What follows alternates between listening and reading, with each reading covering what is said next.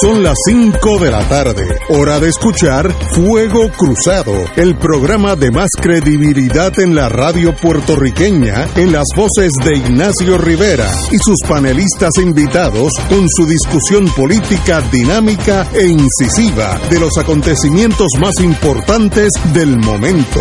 Fuego Cruzado comienza ahora. Muy buenas tardes, Boys and Girls de Fuego Cruzado.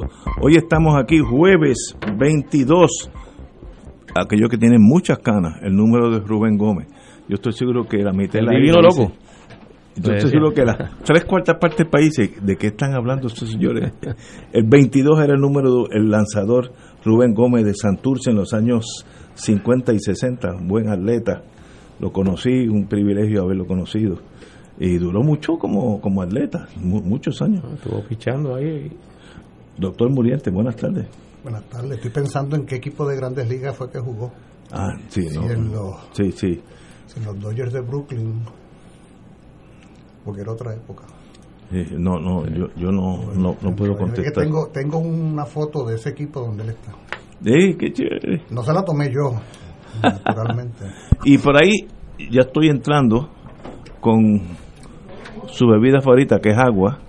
Eh, el senador Nadal, eh, yo espero corregir antes que terminemos nosotros la jornada en Fuego Cruzado, que en vez de traer agua, traiga vino tinto y de calidad. Sería conveniente. Entonces con dos sorbetos. Bienvenidos todos. Bueno, señores, hoy a las 6 de la tarde, 18 horas, Puerto Rico decide. Los candidatos a la gobernación, los seis, van a estar ante ustedes en Telemundo, WKQ Radio y el Nuevo Día eh, punto com, eh, y lo verán este, a los candidatos. Yo creo que esto es una me da la impresión, yo no soy experto en este mundo, pero que es importante porque esta noche se consolida el poder de los dos partidos grandes y o también se consolida el poder de Lúgaro, que ha ido increciendo y entonces no baja, como siempre le pasa a los movimientos pequeños que una semana antes de, de la elección se disminuyen a la mitad. Ella puede consolidar, eh, no sé, 10, 15%, yo no sé lo que tiene. Eh, por ahí dicen las encuestas, vamos, a ponerle un 15 para favorecerla. Se puede quedar en 15 o bajar a 7 o 6 si le va mal.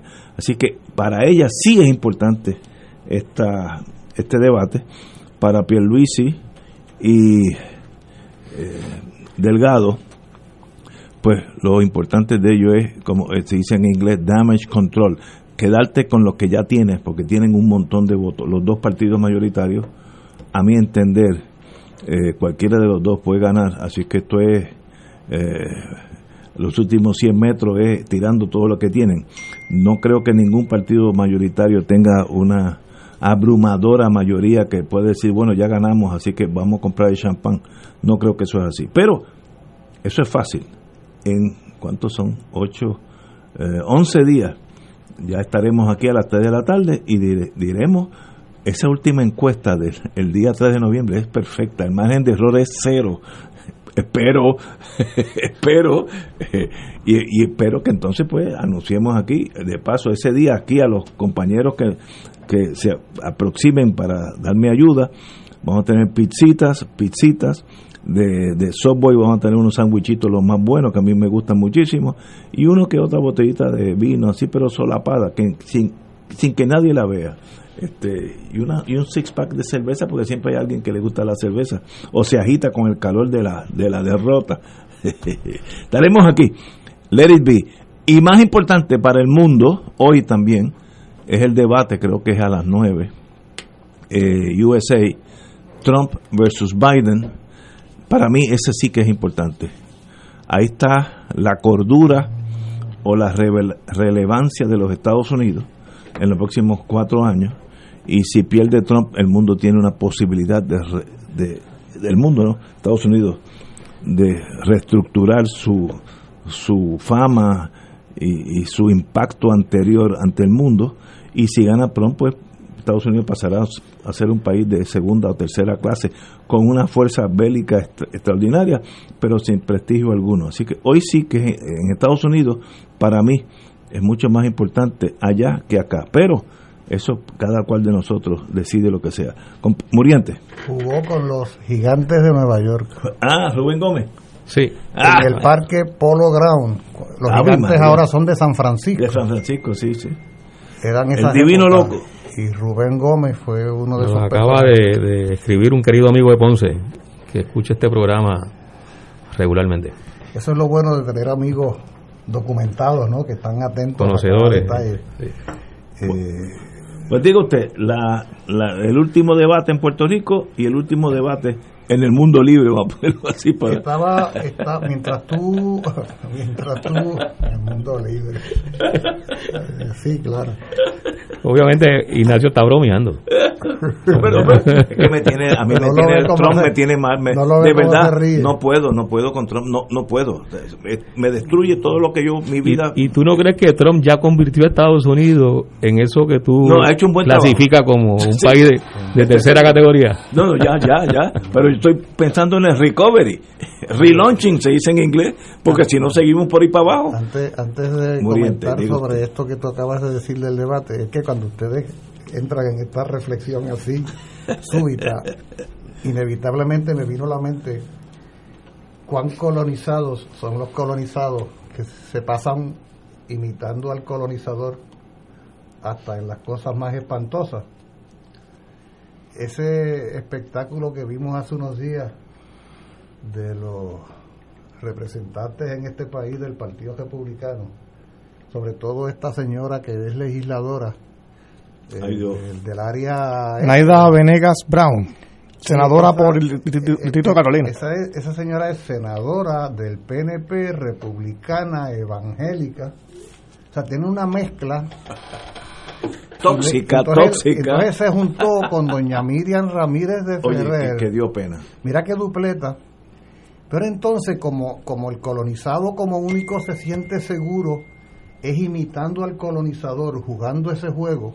A veces nosotros pensamos que los únicos colonizados son los la gente del PPD, digámoslo. No, no, es que los anexionistas son la multiplicación del colonialismo y han hecho un espectáculo con una serie de sujetos armados con armas largas en violación de la ley. como para como para replicar acá como para reproducir acá esos espectáculos que se han dado en algunas ciudades estadounidenses donde los blancos racistas y supremacistas en ese afán de imponer la voluntad con el aval con el reconocimiento y el respaldo de Trump los han visto ustedes. Bueno hasta intentaron secuestrar a una, gobernadora. Sí, sí, O sea, a ese nivel llegan. Entonces acá juegan, acá juegan. A imitarlo. A la imitación absurda, peligrosa y vergonzosa. Oye, en un país donde todos los días la gran noticia de la hora es a quien han asesinado precisamente con armas largas, eh, volcando sobre las personas decenas de,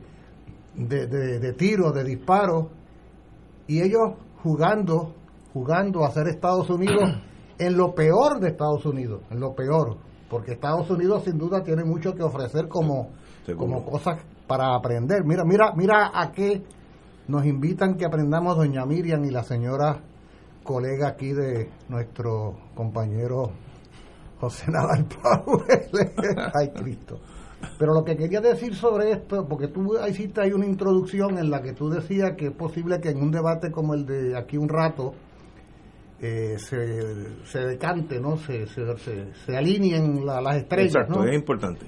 Y, y, yo pensaba que acá se ha debatido durante todo este proceso lo relacionado al, al bipartidismo de una parte y a cómo los partidos grandes históricos han ido debilitándose.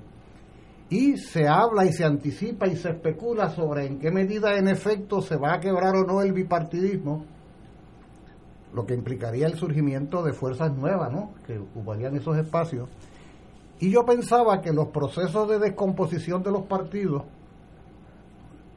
eh, no ocurren así de la noche a la mañana. Se parecen más a las relaciones de pareja. Tú sabes que si tú analizas mucho, muchas relaciones de pareja disueltas, ¿no? Que se han divorciado, Eso, se, se- se divorcian en el año 15. sí, de los pero, problemas. pero llevan 10 Sí. años separados Sí, sí, funcionalmente. emocion- emocionalmente. O sea, el, el, el periodo de tiempo que pasa hasta que finalmente se legaliza la- el divorcio son años largos. O sea, eso no es de la noche a la mañana que sucede. Y con las instituciones sucede lo propio. Por ejemplo, me viene a la mente, como un ejemplo así muy contundente en América Latina, el caso de COPEI y Acción Democrática en Venezuela. Venezuela, sí. Acción Democrática y COPEI en Venezuela cogobernaron, se repartieron el, el acuerdo de punto fijo, se llamaba, por el lugar donde se reunieron para cuadrar el, el, el- el- ahora te toca a ti, ahora me toca a mí. Y un buen día, para quien lo ve así por encimita, un buen día en el año 98 aparece este sujeto y se quedó con el espectáculo. Me refiero a Hugo Chávez Frías, y estos partidos virtualmente desaparecen. Oye, pero esos partidos no desaparecieron un mejante de las elecciones de 1998. Fueron descomponiéndose, fueron deteriorándose, fueron perdiendo credibilidad, prestigio, reconocimiento hasta un punto. Sí. La pregunta entonces sería, ¿en qué fase de ese proceso, si es que ese proceso se da acá, es que estamos? Y esto es importante que lo tengamos presente porque puede haber, por ejemplo, una señal de debilitamiento en cuanto al porciento de votación que saque cada cual, que fue lo que vimos en las pasadas elecciones, donde gana el Partido Nuevo Progresista, pero apenas con un 41%, 42% de los que fueron a votar, que fue el, el candidato del PNP ganador con el menor número de votos en toda la historia del PNP. Eso es una señal de debilitamiento, Obvio. pero eso, es una, eso no es una señal de extinción. De hecho, Julio, 41.7% de los votos emitidos por la candidatura a la gobernación. No, no es un 41% de todos los que votaron. Y, y con un 45%. O sea que cuando uno lo, lo mide con Es más relación, chiquito. es más Y pequeño. con una abstención de un cuarenta y tantos por ciento. o Y sea si le añades, correcto. O sea, todas son señales, todas son señales De debilitamiento de las instituciones. Esto es importante tenerlo presente en el análisis más bien científico-social del asunto, porque aquí hay personas que temerariamente pretenderían que de la noche a la mañana las cosas sucedan y que colapse todo y de repente surge lo nuevo y si yo no gano me voy a frustrar. Eso lo mencionábamos, me parece que en algún programa cuando analizábamos la estadística de San Juan en relación a Victoria Ciudadana, eh, porque cuando uno escucha a, Manuel Natal en su campaña, eh, él no habla de otra cosa que no sea, para él no hay otra opción que no sea ganar la alcaldía. Entonces, ¿qué pasa? Si todas las señales te indican que tú vas a obtener un monto importante, pero que no vas a obtener la victoria, pero tú estás insistiendo en que la victoria es la única opción, por más que tengas un buen número de votos, vas a sentir que has fracasado. ¿Verdad? Y en, en ese sentido, cuando tú afirmas que después de todo van a ser estos dos los que se van a disputar la gobernación, Para mí es así. eso es podría ser cierto, pero no es menos cierto que esas instituciones, ambas, están históricamente debilitadas Es en que- términos del respaldo relativo que tienen en el país. pero yo creo que eso es tan obvio que me, me estaría raro que alguien defienda que, que todavía estamos en aquellas mayorías absolutas. Eso no es verdad. Los dos partidos han perdido este, votantes. O, o, o, o no es que hayan perdido, es que se apearon de- del mundo pero político. todavía no es la hora del divorcio. es lo No, que todavía estamos, decir. estamos peleados, pero no es... Todavía esa... Lo que sí es que, que el proceso ha sido bastante rápido cuando uno lo mira en un periodo de tiempo que es como que es como uno mira estas cosas, ¿no? En, en una perspectiva eh, histórica. Eh, del 2012 para acá, lo que han pasado son ocho años, eso es bien poco tiempo, y en esos ocho años sí ha habido una reducción significativa eh, del voto de, por los dos partidos, ¿Y que hasta qué? ese ¿Y por momento, bueno, ahí es que vienen Ah, eh, ah, los, es lo- lo- los análisis y los planteamientos que se han estado haciendo sobre cómo se han combinado una crisis económica. No olvidemos que, que este país está en recesión desde el 2006, dos años antes de la recesión que hubo a nivel mundial en el 2008. Así que nosotros tenemos una crisis económica que en ese sentido es, es criolla porque empezó, dado unas circunstancias y unas condiciones de la realidad económica de Puerto Rico, de la quiebra de un modelo económico que se venía anticipando, que estaba dando muestras de agotamiento ya desde la década del 70, eh, y que se une a esa crisis económica también eh, la ausencia de un proyecto eh, no solo económico para sustituir o poder compensar ese deterioro de lo que había sido hasta ese momento el modelo económico, sino que también no hay una forma de poder atender las enormes limitaciones y las insuficiencias políticas que tiene el gobierno de Puerto Rico por virtud de su relación colonial, o más bien de subordinación colonial a Estados Unidos. Entonces se fueron combinando esas dos, eh, esos dos factores, esos dos vectores, eh, y, han empezado a hacer crisis. Eh, y la, la quiebra, cuando, cuando se produce entonces el, el problema de la deuda, la, la, la imposibilidad de pagarla, que ocurre y es producto incluso de una declaración de un gobernador, de Alejandro García Padilla en su cuatrenio, y dice no se puede pagar la deuda. Y viene la quiebra, y viene la ley promesa, y viene la Junta de Control Fiscal, eh, y vienen eh, los fenómenos naturales que sacan a relucir eh, situaciones de pobreza extrema que la gente pensaba que no existían en Puerto Rico, pero que estaban ahí viviendo y estaban de alguna manera eh, solapadas. Eh, y se dan eh, otros fenómenos naturales como han sido los terremotos, como, como fueron las dos sequías, las que hubo en el 2014-2015 y la que hubo este año. Eh, se combinan todos esos factores dentro de un sistema económico y político que se agotó y no pudo dar respuesta a esa, esa realidad y se crea una crisis social que es la que hemos estado viviendo, y se da entonces la situación del verano del 2019. Y ahí nosotros tenemos una serie de elementos que apuntan a que este escenario eh, sí apunta y, y sí destaca el hecho de que estamos ante la crisis material y la crisis política que le daba sostén a esos dos partidos que desde, 2000, desde el 1968 se alternaban en la gobernación de Puerto Rico pero unas condiciones materiales, políticas distintas a las que eh, hoy tenemos. Tenemos que ir a una pausa y regresa el senador Nadal.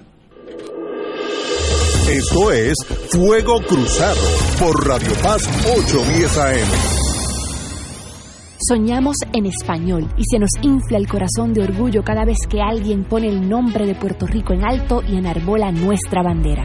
En noviembre, reafirma lo que somos, puertorriqueños siempre. En el plebiscito, vota no. Auspicia Juan Dalmau. Marta o Moraima, ¿quién tiene el mejor plan? Yo pago cero en medicamentos. ¿Y tú, Moraima? Yo, cero, comprado en dental. ¿Marta? A mí me dan 90 pesos en OTC. y a mí 5 mil en dental. Ambas ganan con MMM Elite, el plan que cuida tu salud y tu bolsillo. Llama y oriéntate. MMM Healthcare LLC es un plan HMO con un contrato Medicare. La afiliación en MMM depende de la renovación del contrato. Amigo y amiga del Distrito Senatorial de San Juan, por años hemos mantenido legisladores incompetentes y corruptos que han convertido el Capitolio en refugio de políticos derrotados, amigos del alma e hijos talentosos.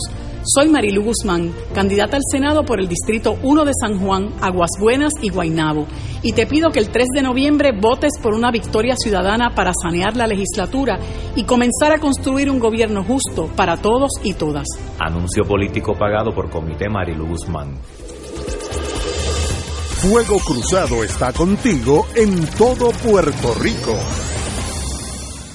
Anticípate y haz los arreglos que quieres hacer en tu hogar para darle la bienvenida a la Navidad con la decoración de tus sueños. En Sidriña Co te ofrecemos el préstamo que se ajusta a tus necesidades. Comunícate al 787-739-7700. Accede a nuestra página web www.sidrenaco.com. Danos like en nuestra página de Facebook. Hazte socio hoy y disfruta de los beneficios que te ofrece Sidreña Co es tuya, es mía, es nuestra. 787-739-7700. Acciones y depósitos asegurados por COSEC hasta los 150 mil dólares. El gobierno federal no asegura esta institución. El próximo segmento es auspiciado por MMM Caminemos Juntos.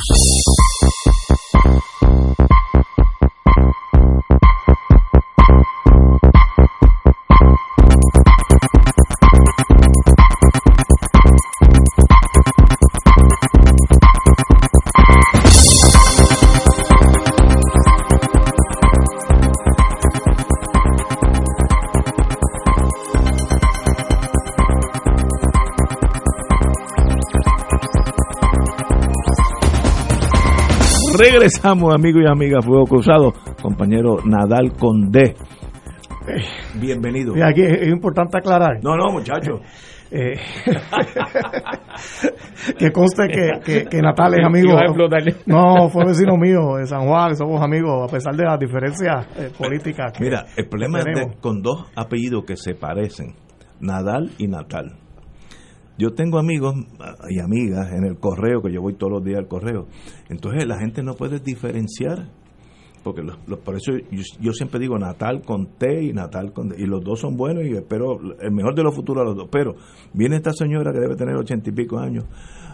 Licenciado, yo estuve oyendo a Nadal, a Natal. Él no es tan comunista, ¿no? Porque estaba oyendo a Nadal con D. Bendito, y es, y, es impropio a Natal porque no ha dicho nada, pero es la imagen pública, pero se mezclan los dos. A mí, a mí por poco en, en Ponce, una señora por poco me da un sombrillazo pensando que yo era Natal, pero igual a lo mejor la pasa a ver, a ver la ve, ¿no? Pero bueno, yo, yo creo, Ignacio, que la gente, este debate, eh, aunque los debates yo a veces se, se sobreestima cuán decisivos son, yo creo que este de hoy sí lo va a hacer porque yo estoy viendo una contienda cerrada y lo que pasa en el debate hoy puede ser decisivo. Primero, Pedro Pierluisi tiene el reto de aglutinar al PNP. Hay mucha, muchos votantes de, de Wanda en la primaria que se quedó desafecto, que se quedó molesto, eh, porque la campaña de Pierluisi la realidad es que invirtió cientos de miles de dólares en atacar duramente a la gobernadora Wanda Vázquez con o sin razón, yo no voy a entrar en eso, pero la realidad es que hubo una inversión que, que tal vez fue millonaria en atacar a Wanda Vázquez. Y eso deja a una gente muy herida. De hecho, a Wanda Vázquez misma todavía no ha querido endosar a, Pierluisi, ¿no? Eh, eh, y hasta hace cosas que van en contra de la campaña de Pierluisi. Significa que hay un elector del PNP que se ha quedado muy molesto y, y él tiene el deber, si quiere ganar, de eh, eh, amarrar ese voto. Eh, en el caso de Charlie, él, claro, él salió de la primaria con un resultado bien contundente, salió bastante fuerte de ella, pero él tiene todavía también que, que, acabar de amarrar el votante popular. Hoy Carmen Yulín dijo que todavía no está convencida de votar por Charlie.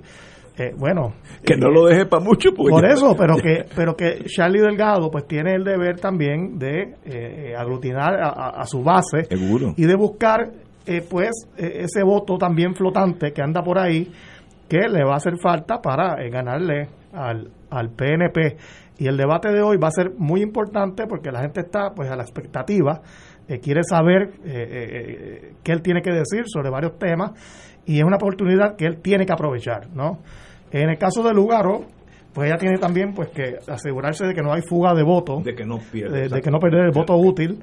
Ella y Dalmau yo creo que están en una competencia ahí este, que cada vez se ve más cerrada eh, para ver por lo, quién llega a tercero en la, en la elección. He visto a Juan con una campaña muy muy eh, eh, innovadora, bastante efectiva, ¿no? para llamar la, la atención del, del elector. Eh, y la de lugar, pues siempre ha sido una, campaña pues que ha estado, me parece que bastante bien corrida. Si, está siempre la, la, controversia de que la paga eh, el sindicato SPT, no la paga el, mismo partido, eh, pero bueno, es una campaña que ha llamado la atención.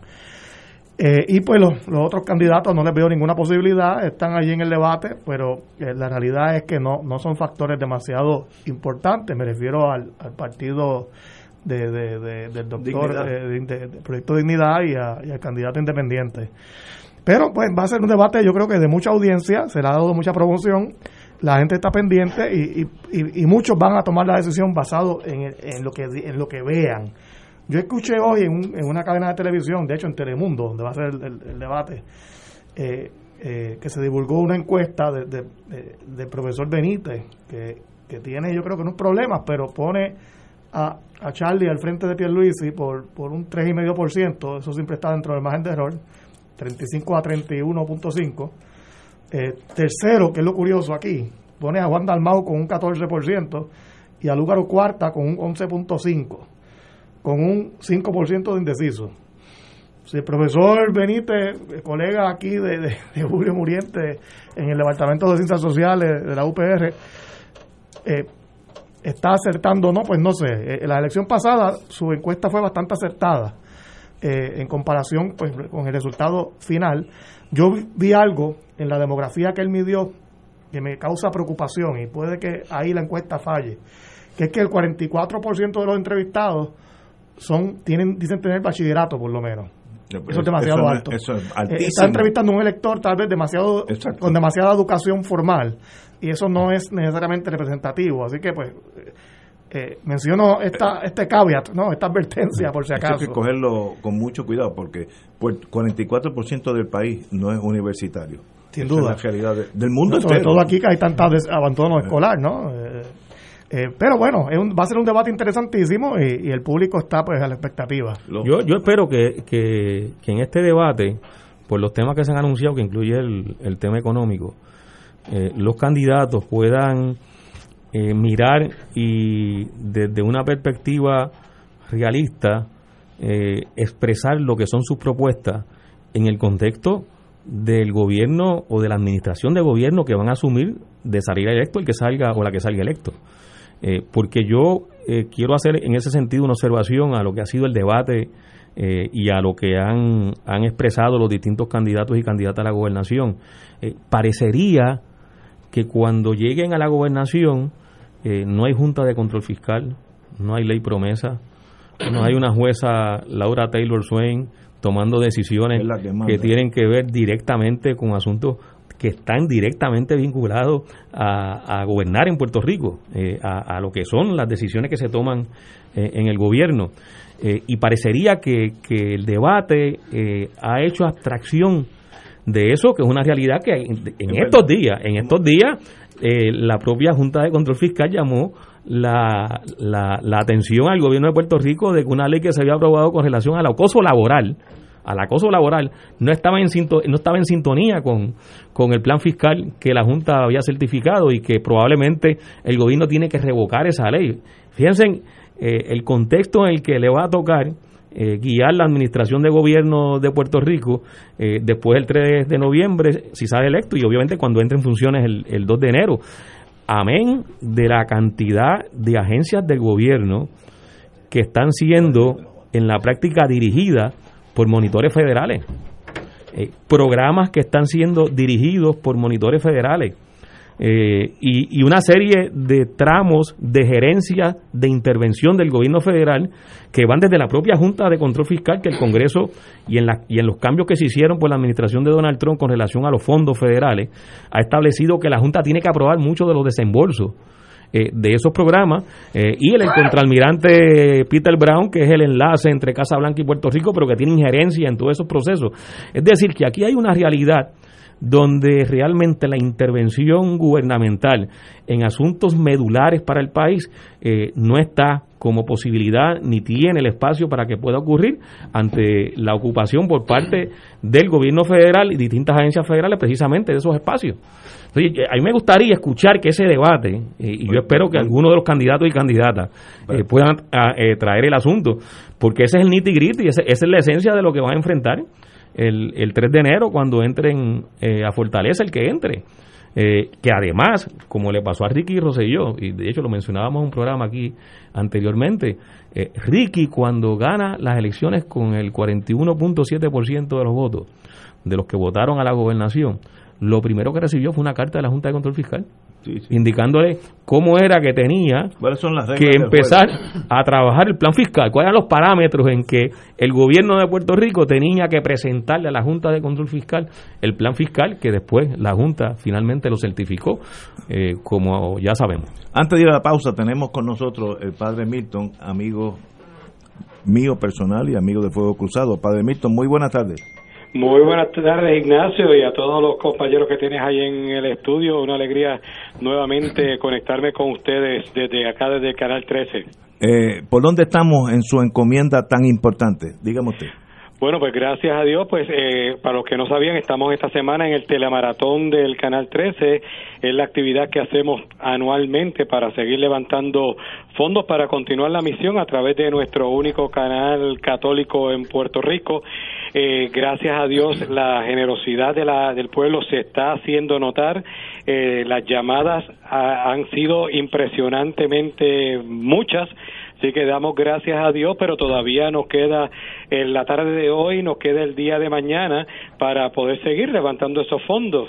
Y las personas pueden hacer esa aportación llamando al 787 300 4999 787 300 4999 y también a los que son un poco más digitales pueden hacerlo a través de ATH móvil. Nos buscan en el área de donar y o de, de negocio cualquiera de las dos aparece como Teleoro Canal 13 y ahí pues en el cuadrito de la explicación dicen que es para el telemaratón. Eh, gracias al Señor pues estamos notando cómo el pueblo está apoyando lo que ha sido el Canal 13, particularmente durante la pandemia, que cuando se cerraron muchos de los templos y todo lo demás, pues fue el Canal 13 el que le dio la oportunidad de tener la misa, de tener la programación, en fin, eso es lo que estamos tratando de seguir promoviendo aquí en nuestro Canal 13 y particularmente durante esta semana del telemaratón. Para cooperar es el teléfono es 787 300 300 4999 Sí, eh, ahí pueden llamar, ahora mismo hay voluntarios y voluntarias esperando la llamada, pueden utilizar Visa, Mastercard, American Express. Eh, también, si no tienen tarjeta o no la desean utilizar, le podemos enviar una boleta a la casa para que la pongan dentro de un sobre. No tienen que mandar identificación como mandan para los votos, ¿no? Solamente con enviar la boleta y el cheque de giro es suficiente. o también, si se le hace más fácil, pues por ATH móvil, buscando Teleoro Canal 13 donde dice bajo la sección de negocios o la sección de donar. En cualquiera de las dos aparece Teleoro Canal 13. Muy bien, Padre Milton, como siempre un privilegio que nos acompañe en este momento y cuente con Fuego Cruzado 100% en, en esta importante misión. Pues gracias a ustedes también por dejarme ahí y que sigan adelante con esa misión que tienen, que sabemos que hay tarea durante estos próximos días. Muchas gracias. Vamos a una pausa, amigo. Esto es Fuego Cruzado por Radio Paz 810 AM. El Servicio de Conservación de Recursos Naturales del USDA anuncia su programa voluntario de incentivos de calidad ambiental EQIP, con el propósito de ayudar a los agricultores puertorriqueños a aplicar prácticas para conservar el suelo, el agua, el aire, las plantas, los animales y la energía. Los agricultores pueden solicitar para EQIP en cualquier momento, pero la fecha límite para el primer periodo de aplicación del año fiscal 2021 es el 30 de octubre. Llame a su oficina local de NRCS o visite www.pr.nrcs.usda.gov para más detalles. USDA es un proveedor, empleador y prestamista que ofrece igualdad de oportunidades. Hey, beneficiario de Medicare. ¿Sabías que ahora con tu nueva tarjeta de Triple S Advantage Mastercard lo tienes todo en uno? Pues sí, más beneficios de salud, más acceso a tus OTCs, puedes pagar la compra y limpieza del hogar y tienes dinero para que con la misma tarjeta de Triple S, sí, la del plan, compres lo que necesites. Todo esto sin sacrificar tus beneficios de salud, tu familia y Triple S Advantage, una gran red. Triple S Advantage es una organización de cuidado coordinado y de proveedores preferidos con un contrato con Medicare. La afiliación a Triple S Advantage depende de la renovación del contrato. Joven puertorriqueño, yo quiero que tú te quedes en Puerto Rico. Yo quiero que tú eches pa'lante. En mi propuesta de Patria Nueva, yo propongo transformar el gobierno para que te responda con mayor acceso a educación, que tengas oportunidades de empleo, leyes que protejan tus derechos laborales y las herramientas para que crees tus propias empresas. Yo deseo un mejor porvenir para ti.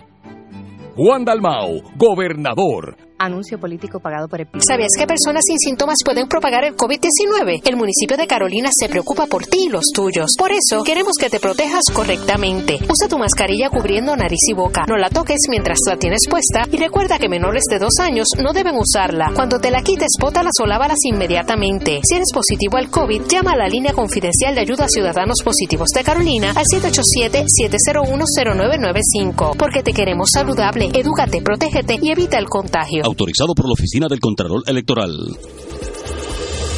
Fuego Cruzado está contigo en todo Puerto Rico. San Juanero, soy Miguel Romero. Tú y yo sabemos el cambio que San Juan necesita. Un cambio que solo se logra trabajando, cumpliendo, que no se quede en palabras. Ese cambio se logra reparando nuestras calles, manteniendo la ciudad limpia y ordenada, con mejor iluminación y seguridad para tu familia. Para lograr el cambio, te propongo una verdadera alianza. Yo voy a hacer el trabajo y tú eliges brillar con tu voto el 3 de noviembre. Juntos lograremos el nuevo San Juan. Auspiciado por Comité Miguel Romero. La tecnología avanzada al cuidado de su salud tiene un nombre. Advanced Imaging Interventional Center. Siempre con innovadores servicios en radiología diagnóstica y un personal certificado brindándole confiabilidad con resultados más certeros en todas sus pruebas. Ofrecemos MRI, tomografía computadorizada, angiografía digital, neuroradiología, sonografía y ahora con nuestro nuevo servicio avanzado de PET-CT para pruebas de alta eficiencia. Advanced Imaging, edificio Arturo Cadilla, Centro Médico San Pablo Bayamón, 269-2442. Y ahora continúa Fuego Cruzado.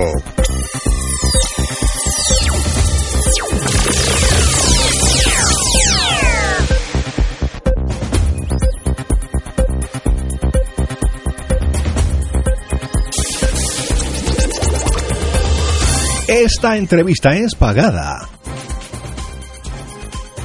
Amigos y amigas, beneficiarios de Medicare, ahí estamos, aquí hay por lo menos tres. Llegó el momento de escoger tu nuevo plan con Triple S Advantage. Cuídate. Mientras ahorras más, me acompaña el amigo ya de Fuego Cruzado, Luis Rivas, para darnos más detalles. Bienvenido, Luis. Gracias por la invitación, Ignacio. Nuestros planes ahora más que nunca cuidan de tu salud, pero también cuidan tu bolsillo. Sobre todo, te ayudan a cuidar, a mejorar tu calidad de vida. Cuando eres elegible a la nueva Triple S Advantage Mastercard, te depositamos dinero para compra y entrega de alimentos, limpieza del hogar por un profesional. Y en algunas cubiertas, si recibes un beneficio de dinero efectivo, para comprar y pagar lo que necesites. Y lo mejor es que la tarjeta prepagada Triple S Advantage Mastercard también es tu plan médico. Así tienes acceso todo en uno. Háblame, Luis, de la limpieza del hogar. ¿Por qué lo están ofreciendo y qué incluye? Claro que sí. Cuando tienes ciertas condiciones, la tarea de la casa son un reto. Además, un hogar limpio tiene beneficios para la salud física y mental. Así que este año, los afiliados que cualifiquen van a poder disfrutar de este beneficio adicional. Esta limpieza básica incluye limpieza de superficies, baño y cocina, barrer, mapear, entre otros. Este es un gran alivio para nuestros afiliados y para sus cuidadores. Danos más detalles sobre compra y entrega de alimentos, que eso es importante. Claro que sí. Muchos adultos mayores tienen dificultad para comprar alimentos nutritivos por causas económicas, pero también porque el colmado les queda lejos o no guían o tienen problemas de movilidad. Con este beneficio, los afiliados que cualifiquen podrán tener dinero para pagar la compra y el costo de la entrega del supermercado a la casa. ¿Y qué otros beneficios ustedes Triple S Advantage ofrecen? En algunas cubiertas también podrán recibir hasta 160 dólares mensuales para que lo usen en lo que necesiten. Hasta pueden retirarlos de cajero automático o comprar en cualquier establecimiento que acepte Mastercard. En los beneficios más tradicionales tenemos ahorro anuales de hasta 1.200 dólares para que te sobre más en tu cheque de seguro social. Hasta 350 dólares cada tres meses para tus OTC. Más fácil. Recíbelos en la puerta de tu hogar con triple en casa, sin receta o en tu farmacia. Ahora cuenta con sobre 500 farmacias donde no tienes que ir al recetario. Hasta 3.000 dólares en dental comprensivo y 1.000 dólares en espejuelos. Transportación hasta 48 viajes. Y si cualificas, te llevamos a destinos no médicos, como el banco, supermercado y la iglesia. Hasta 48 horas para asistencia en el hogar. Y claro, la ñapa. Con ella tú decides cuál beneficio quieres aumentar, entre dental, OTC, transportación, espejuelos o audífonos. Todo esto sin sacrificar otros beneficios esenciales para tu cuidado. ¿A dónde podemos llamar para recibir más detalles? Claro que sí. Llámanos hoy al 1 844-777-0116 y oriéntate para que cojas la cubierta que mejor se ajuste a ti. Y recuerda, no te dejes confundir que de salud Triple S sí sabe. 1-844-777-0116. 1-844-777-0116. Luis, como siempre, un privilegio tenerte aquí con nosotros. Bienvenidos a Fuego Cruzado. Gracias por la oportunidad, Ignacio. Señores, vamos a una pausa, amigos.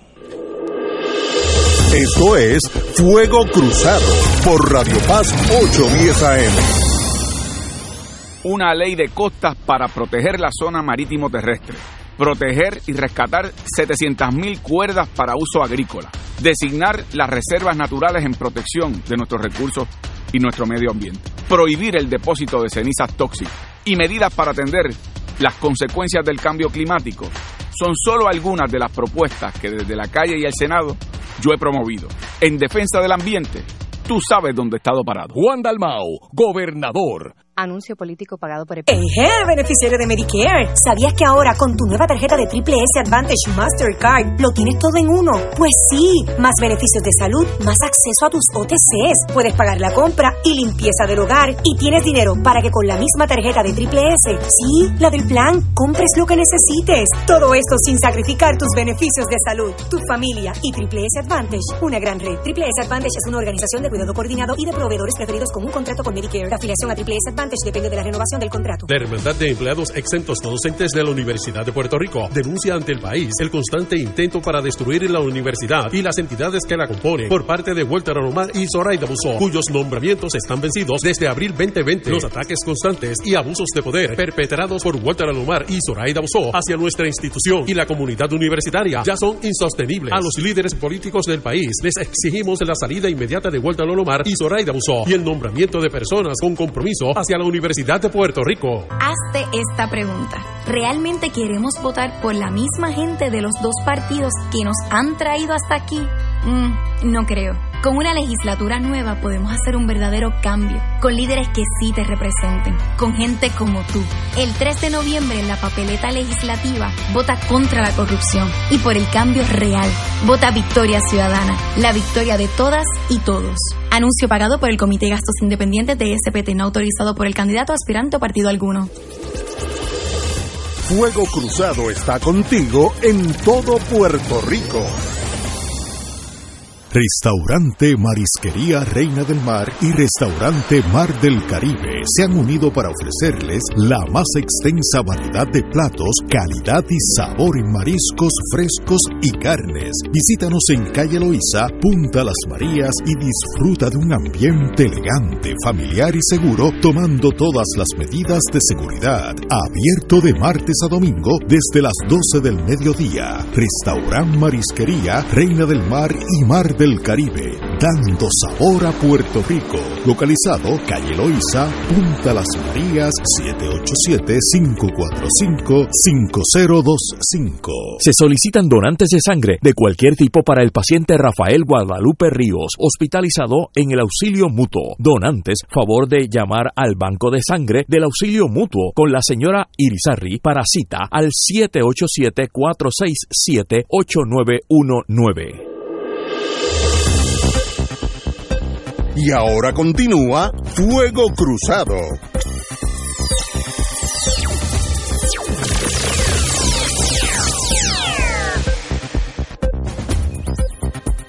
Regresamos amigos y amigas a Fuego Cruzado. Ahorita eh, Tato Rivera Santana dijo que las cosas que han cambiado el escenario, y estoy de acuerdo con todos ustedes, es eh, el verano del 2019. Vamos a concentrar el verano de 2019. Según tú, Tato, ¿qué pasó ese verano? Sabemos que votaron un gobernador, pero ¿qué consecuencias tiene ese, esa, en inglés es anger, esa, esa agresividad de un pueblo que era pasivo, de momento no quemaron la fortaleza de milagro? ¿Qué, ¿Qué quiere decir eso? Bueno, el verano del 19 fue uno de los eventos, pero el más dramático, de una lista de situaciones que han ido cambiando la realidad eh, social, eh, material y política del país y que se ha reflejado ese cambio precisamente en el desgaste y la erosión de los dos partidos que han estado en la gobernación desde el 1968 para acá. Eh, y el verano de, del 19 fue como una especie de evento catalítico donde se juntan muchos eh, muchos factores, eh, y esto ha ocurrido en la historia no solo en Puerto Rico, eh, sino en otras partes del mundo, donde eventos de esta naturaleza vienen a, cristalizar unos procesos que se están acumulando, que, que, se están creando las condiciones para que ocurran y se da una circunstancia en específica que lo hacen brotar. Eh, y que es bien difícil anticiparlo, dicho sea de paso, porque aquí nadie pensaba, nadie, yo creo que nadie podía pensar que en el verano del 19 se iban a lanzar a la calle cientos de miles de puertorriqueños y puertorriqueñas a exigir la salida de un gobernador por primera vez en, la historia del país y que se lograra que eso que eso ocurriera. Y entonces cuando uno mira eh, qué factores, qué situaciones llevaron a que eso ocurriera, pues hay una multiplicidad de factores naturalmente. Uno no puede adjudicársela solamente a, a un evento en particular, sino que se acumularon muchas cosas que llevaron a que la gente eh, lograra a través de ese reclamo de la renuncia de, Ricky Rosselló eh, cristalizar y expresar el cúmulo de descontento, de, de situaciones desagradables, eh, de todo lo que había ocurrido con, con la forma en que se manejó eh, los eventos naturales de Irma y María, que, que produjo la muerte de 4.600 y pico de puertorriqueños y puertorriqueñas, el maltrato de las instituciones públicas y de las instituciones del gobierno de Estados Unidos, la incapacidad, eh, incluso la desidia de quienes dirigían eh, la administración de Ricardo Rosselló frente a esos eventos, eh, a pesar del maltrato del gobierno de Estados Unidos, los funcionarios de Ricardo Rosselló y el propio Ricardo Rosselló mantenían una actitud sumisa y leniente con la administración de Donald Trump. Eh, y yo creo que todo eso se fue conjugando eh, y llevó a que la gente, cuando se enteraron que además de todo eso que había ocurrido, se trataba de un grupo de personas que no le importaba ni la decencia, ni el decoro, eh, ni, ni, ni los sentimientos mínimos que debe tener un ser humano y en el caso de los que están gobernando con la gente pues se dio la explosión. Y cuando salieron esos comentarios eh, de ataques a todos los sectores sociales del país, porque en ese chat de Ricardo Rosselló y, y esos muchachos, como, como se les mencionó, eh, habían acusaciones y ataques de todo tipo contra todos los sectores. Hubo uno que dijo, qué bueno sería Puerto Rico sin los puertorriqueños, imagínense. hasta ese nivel llegaron las expresiones eh, de, los que participaron en ese chat. Así que ahí se, se, se crearon todos esos elementos. El detonador fue el chat. Sí, el, el detonador fue el chat y, y estos procesos son así, a veces es un evento eh, fíjate que un poco haciendo una analogía, aunque son situaciones bastante distintas, eh, pero es bueno este, hacer la comparación porque son eventos que ocurren de esa, de esa forma. La bomba que mató a David Sane fue lo que detonó la explosión de rechazo a la Marina que hubo en Puerto Rico. Por 40 o 50 años. Eh, que se venía acumulando. Quería decir eso que antes no había habido muerte. Sí, antes había habido muerte en Vieques que antes la Marina había fallado sus bombas, sí, habían fallado y habían caído en zonas civiles. Eh, que había habido contaminación, estaba ocurriendo la contaminación, que estaba en los asuntos epidemiológicos vinculados a la contaminación, eso se conocía, que se, que se habían eh, se le habían expropiado las residencias y las propiedades de los viequenses durante la década del 40 para sacarlos de donde vivían para poder eh, la Marina establecer sus bases y desarrollar sus prácticas militares. Eso venía ocurriendo. Pero, pero ese evento en particular la bomba. Detonó, detonó igual que una serie de situaciones que venían acumulándose. Esa olla venía recibiendo la candela, el fuego, hasta que un evento en particular hizo brotar. Pero yo, creo que lo de David Sanes lo que hizo fue también hacer visible para mucha gente el problema que había en Vieques, ¿no? Eh, porque había, un, había una, o sea, yo me acuerdo de esto, había, en Puerto Rico había, yo te diría que más de la mitad de la gente era bastante indiferente a lo que pasaba allí con la Marina. Pero lo de David Sanes, pues, pues como que hizo visible el problema y comenzó a, crearse una indignación que no existía, ¿no? Eh, eh, porque eh, pues los viequenses estaban sufriendo en carne propia un problema serio, pero nosotros acá en la Isla Grande, como que mucha gente no, no le prestaba mucha atención al problema de la Marina y lo veían como algo, pues mira, pues que practiquen allí. Pero lo de David Sanes hizo visible entonces el atropello, ¿no? Que la Marina estaba ocasionando allí en Vieques, eh, que, que, fueron eh, no solamente pues eh, atropellaron, atropellaron a, a los viequenses y contaminaron las tierras, sino que también fueron muy torpes todo el tiempo y arrogantes en, el manejo de, esta situación, ¿no? Y, pasó lo que tenía que pasar, que pues perdieron la legitimidad ante, ante no solamente Puerto Rico, ante, ante el mundo entero, ¿no? Pero de todas formas, Nadal, el país había conocido por, situaciones que habían sido cubiertas por los medios, los desafíos de los pescadores, que eso salió en la televisión. años. Salió a nivel de la prensa internacional. Sí, sí, Eh, los pescadores con sus yolas, con sus botecitos, enfrentando los portaaviones y los acorazados de la Marina. Eso venía ocurriendo, el país lo conocía. Pero ahí Yo salió. recuerdo programas de televisión, recuerdo un programa que hizo, uno de los muchos que hizo Luis Francisco Ojeda, sobre el tema de Vieques, antes de que cayera la bomba de David Sanes eh, donde se difundía toda la situación de Vieques y la, el sufrimiento que estaba padeciendo la- nuestros hermanos y hermanas de Vieques. O sea, yo- el- la, la información se conocía. Lo que pasa es que en estos procesos sociales ocurren eventos de esa naturaleza que de momento, detonante, sí, de detonante. momento Sí, sí. hace que todo coagule, o sea, que, que todas las piezas caigan en su sitio y como dice la frase, se alinean los planetas y, y ocurre lo que ocurre. Muriendo. Hemos dicho en el pasado que situaciones como la muerte violenta de David Sane gota que colma la copa, pero que para que una gota colme la copa, la copa tiene que estar llena. Gotita a gotita. Y se ha llenado pues de todas esas situaciones que ustedes han descrito y esa, esa situación particular no ocurre en el vacío. Por eso es que alguna gente que no conoce los antecedentes históricos de esa lucha, que son las gotas que han ido colmando la copa, a veces no entiende por qué una sola muerte, la de Sane, generó todo aquel movimiento extraordinario de la misma manera Mira, que mira, gente... mira ahora Black Lives Matter en Estados Unidos, Por eh, ejemplo, que eh, claro. mataron a una persona Si y, no y se- se desencadenó Claro. eh, una revolución urbana en todas regla- partes, ¿no? Como Eh, regla general, si no se conocen los antecedentes y no se conoce el contexto, pues a veces no se entiende por qué las cosas suceden. Y el verano del año 19 en Puerto Rico, a su vez, es gota que colma la copa, el asunto de los chats, pero viene precedido por una acumulación de, De- de de- gotitas. de incomodidades Sí. y de luchas que se están dando, incluyendo la lucha contra la Junta de Control Fiscal, el desempleo que ha ocurrido, la inmigración masiva que se va dando, la incertidumbre en la juventud puertorriqueña de lo que va a ser su futuro. Eh, o sea, eh, se van acumulando. De otra manera, no es sencillo comprender cómo se dan los procesos sociales que no son, no ocurren por generación espontánea, es un proceso acumulativo de disgusto social y luego la continuidad del proceso va a depender mucho de los niveles de conciencia social que pudieran darse. Mira, eh, el- el- hay un caso coincidental en el tiempo que es la experiencia chilena. Eh, el otro día, el día 18, el mismo día de las elecciones en Bolivia, por cierto, se conmemoraba un año del inicio de las protestas Sí, en la en calle de. Santiago de Chile que comienzan una protesta contra el alza en el boleto del tren urbano. Y eso va haciendo que muchas otras luchas se eslabonan y hacen una gran cadena nacional. Yo estuve en Santiago de Chile en noviembre del año pasado, fui invitado a participar en una conferencia y terminé en la calle bandera en mano porque hubo un paro nacional que estremeció el país entero, dos millones de personas paralizadas en, en Chile. Pues mira, de aquí a tres días, el domingo, en Chile hay un referéndum constitucional.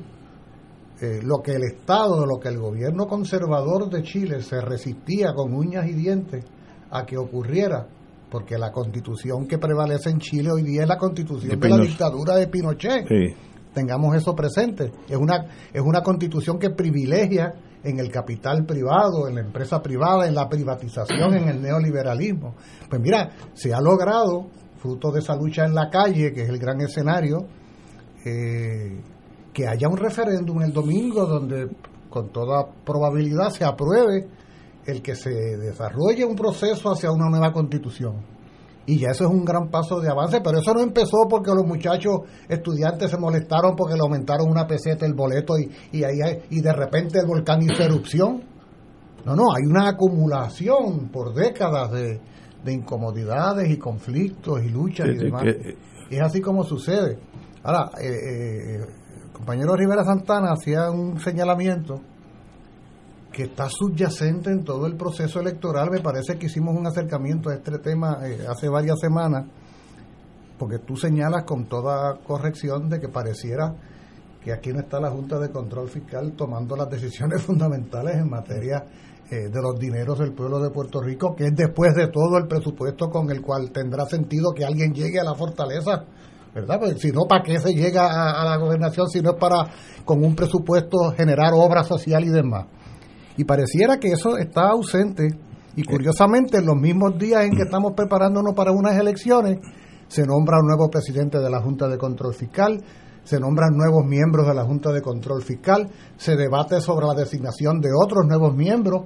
Entonces parece que es paralelo. Mientras acá nosotros estamos jugando el juego de la, de, la, de la participación electoral, ellos están por su lado, a través del Congreso y la ley promesa, eh, aceitándose para mandar en el país. Entonces, como señalaba el compañero, uno quisiera pensar que esta noche alguien trajera colación. Mira, la realidad es que quien salga electo va a tener la gran limitación de que tiene que estar subordinado a las iniciativas de la Junta de Control Fiscal. Y yo escucho, lo escuché ayer acá en el programa con Héctor Luis, hablando del carácter democrático del proceso. Y aquí se confunde lo que es participación con democracia.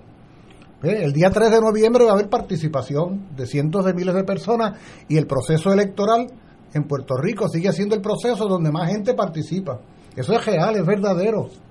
Ahora, el fruto y la consecuencia de esa participación es una consecuencia democrática en el sentido de que quienes salgan electos tienen poder político para tomar decisiones fundamentales o van a salir electos solo para tener que ir allá a pedirle y a, rogarle a la Junta de Control Fiscal que por favor les conceda y les permita y les legitime alguna decisión. Entonces confundimos las urnas, las papeletas, los colegios electorales, los funcionarios de colegio, las campañas y nos creemos que eso es la democracia. Incluso los debates. Eso no es la democracia. La democracia es que el día 3 se elija a hombres y mujeres que tengan poder para tomar decisiones. O para pelear. O para que es lo que tú planteabas cuando tú decías, porque un poco eh, pesimistamente decíamos, entonces ¿para qué las elecciones? Y decíamos, pues entonces, ya que hay una carencia tan grande de poder, que al menos se elija a quienes luchen para que haya más poder y luchen contra la imposición de, de la Junta. Pero hay que reconocer y hay que admitir que el proceso electoral está sometido a esa eh, extraordinaria limitación. O sea, no podemos jugar a la fantasía de que esta es eh, la fiesta democrática, ¿no? Donde los puertorriqueños y las puertorriqueñas están celebrando eh, libremente el destino de algo, el destino de nada. Entonces, uno quisiera pensar que hubiera algún grado de sensatez en algunos de estos seis candidatos como para que trajeran a colación esa enorme limitante. Pues, alguien que diga, mira, si yo salgo electo, yo sé que la primera limitación que voy a tener es que el presupuesto de este país está secuestrado. Pero el que diga eso pierde. Ah, está fantaseando. Pero, lo, interesante de Julio, estamos de acuerdo. Que, tú planteas es que de los Nadie lo ha mencionado. candidatos, no, solamente dos candidatos han planteado que van a enfrentar a la Junta, que es Juan Dalmao y Alexandra Lúgaro. El programa de Charlie Delgado dice que va a hacer todo lo posible para cuadrar los cuatro presupuestos para que la Junta se vaya, que eso lo que quiere decir es que va a hacer lo que la Junta diga. Por cuatro años. Por cuatro años. Así que no va a enfrentar la Junta de Control Fiscal. Pero, Pietro Pierluisi pues fue el abogado de la Junta. Eh, también en su programa plantea eh, el, negociar con la Junta, imagínense, negociar con la Junta de Control Fiscal. Es lo que plantea eh, Pedro Pierluisi. Y los demás, en el caso de Eliezer, Eliezer sencillamente no menciona a la Junta de Control Fiscal.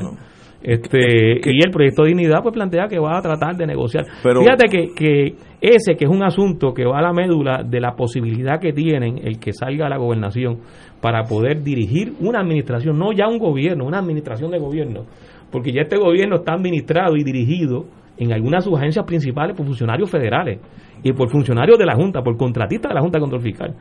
Pues la, la, la posibilidad es enfrentar eso y hasta ahora yo lo que he escuchado y lo que he leído es que solamente Lúgaro y Dalmau son los que están planteando confrontar a la Junta. Tenemos aquí una pausa, continuamos con este tema. Esto es Fuego Cruzado por Radio Paz 810 AM.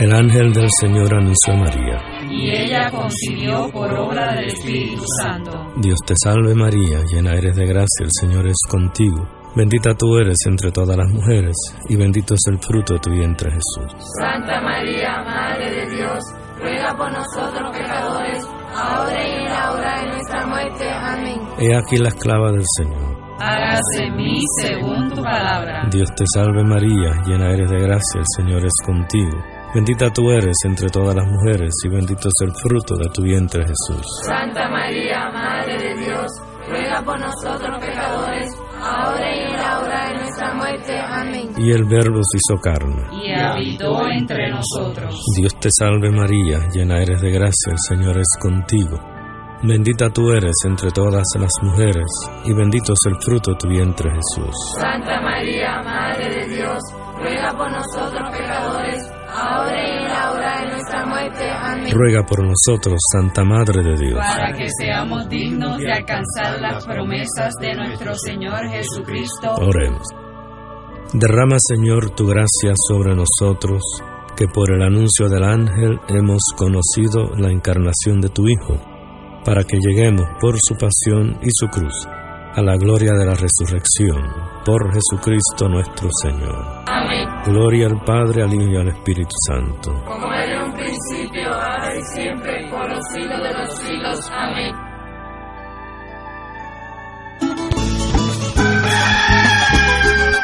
Llegó la hora de reactivar el fervor católico y agradecer las bendiciones divinas. De regreso al santuario en persona para la misa de madrugadores desde las 5 y 30 de la mañana. La convocatoria es para reunirnos implementando todos los protocolos y distanciamiento social que garantice nuestra seguridad y no represente peligro para la salud en las amplias facilidades del Santuario Nacional de Nuestra Señora, Madre de la Divina Providencia en Cupey. Nos congregaremos con las debidas precauciones el sábado 7 de noviembre, desde las 5 y 30 de la mañana. Misa de madrugadores de regreso al santuario. Para detalles, accede a nuestra página en Facebook o llama al 787-646-9448. Transmisión radial por Radio Paz 810 AM y Radio Paz 810.com. Oro 92.5 FM. Radio Oro FM.com. Aquí la llama se enciende cada tarde a las 5 porque escuchas Radio Paz 810 AM, WKBM San Juan y retransmite en diferido WOROFM Corozal San Juan, la Casa de Fuego Cruzado, el programa de más credibilidad en la radio puertorriqueña.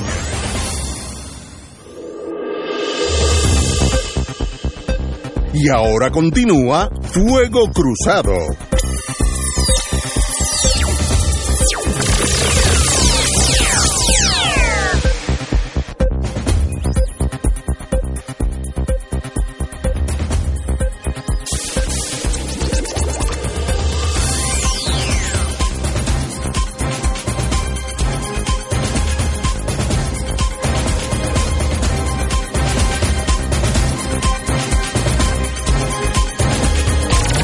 Si no me oían, es que estaba hablándole a la parte de atrás, por no decir como yo le hubiera dicho, eh, del micrófono, y entonces es más difícil oírme. Pero ya estamos, gracias a Willy que me dijo, al otro lado, eh, por el otro lado se habla. Eso es brillante lo que han dicho. No, no, este.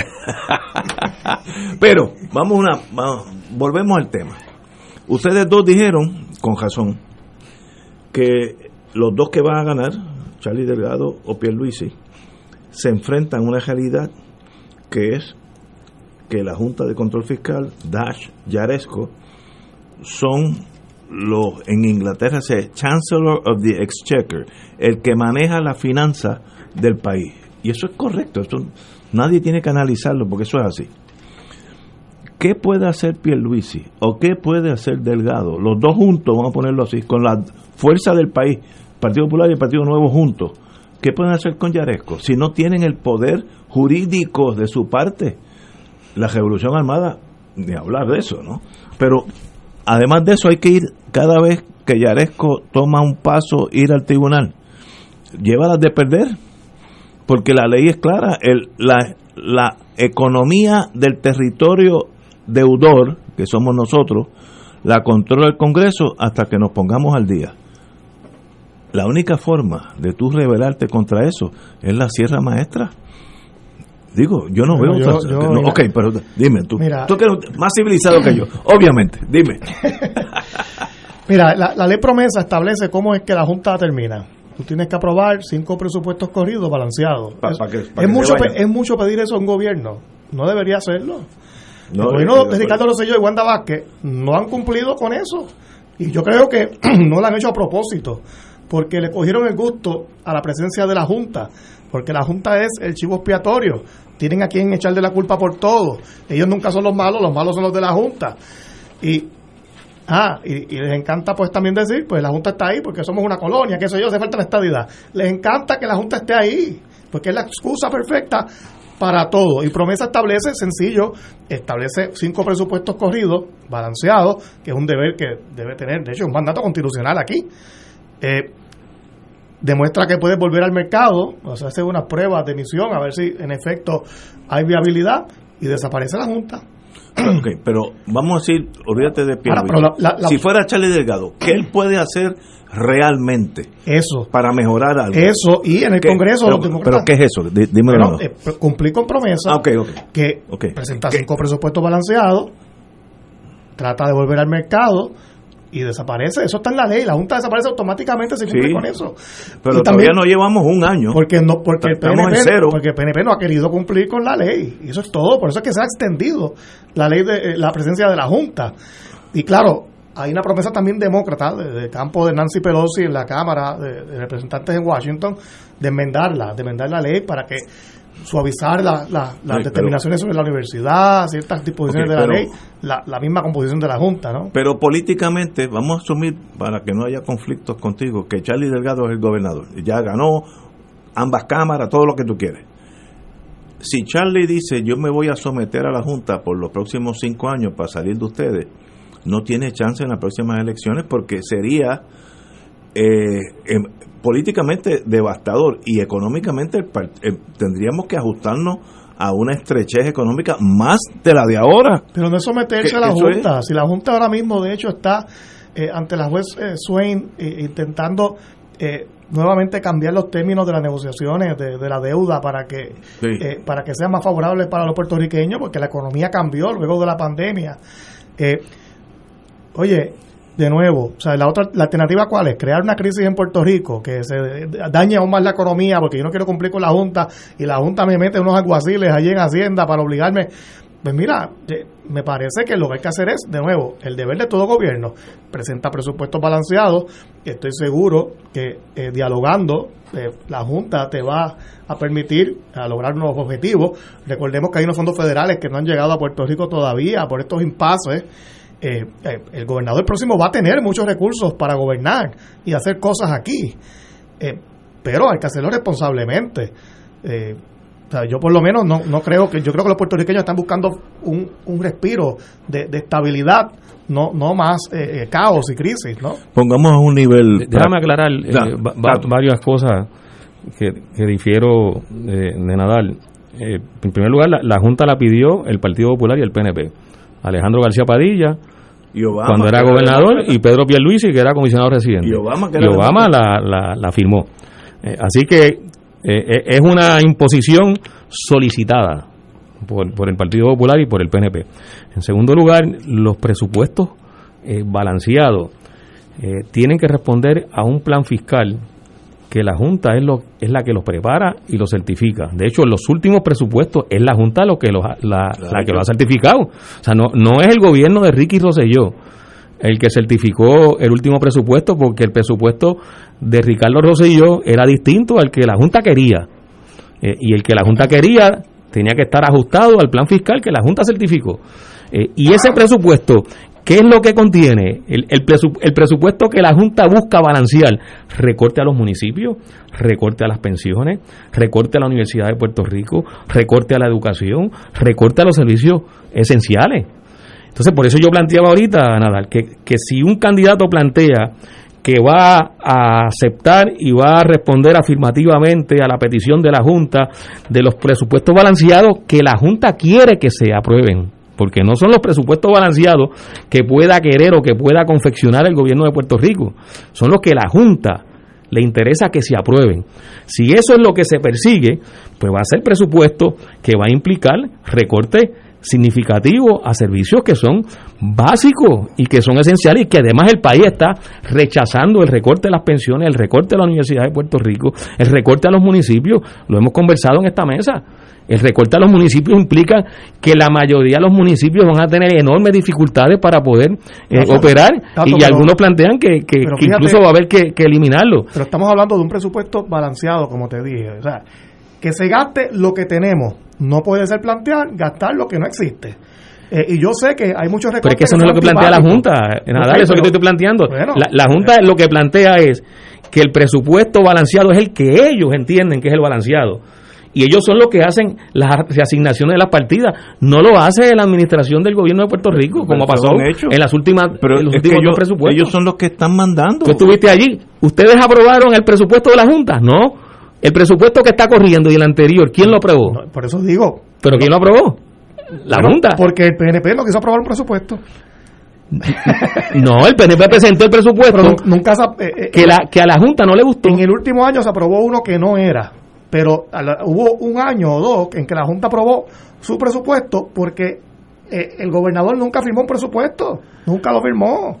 Pero si de nuevo, ¿a qué voy? Que el gobernador, el gobernador quería... Nadal, hubo un presupuesto que sí, que se aprobó y que la Junta lo rechazó y le digo, ese presupuesto no. Ese fue, creo que fue el último. Por eso, y la Junta aprobó otro presupuesto, no el del gobierno. Bueno, ¿está bien? Compañero Muriente. Les estoy escuchando con mucha atención, que consta muy interesante el debate. Es que mientras tanto estaba pensando acá en algo que tú acabas de decir, Nadal, de que bueno, de lo que se trata es de presentar cuatro presupuestos balanceados y la Junta se va y volvemos. Y la pregunta sería, ¿volvemos a qué? ¿Volvemos a qué?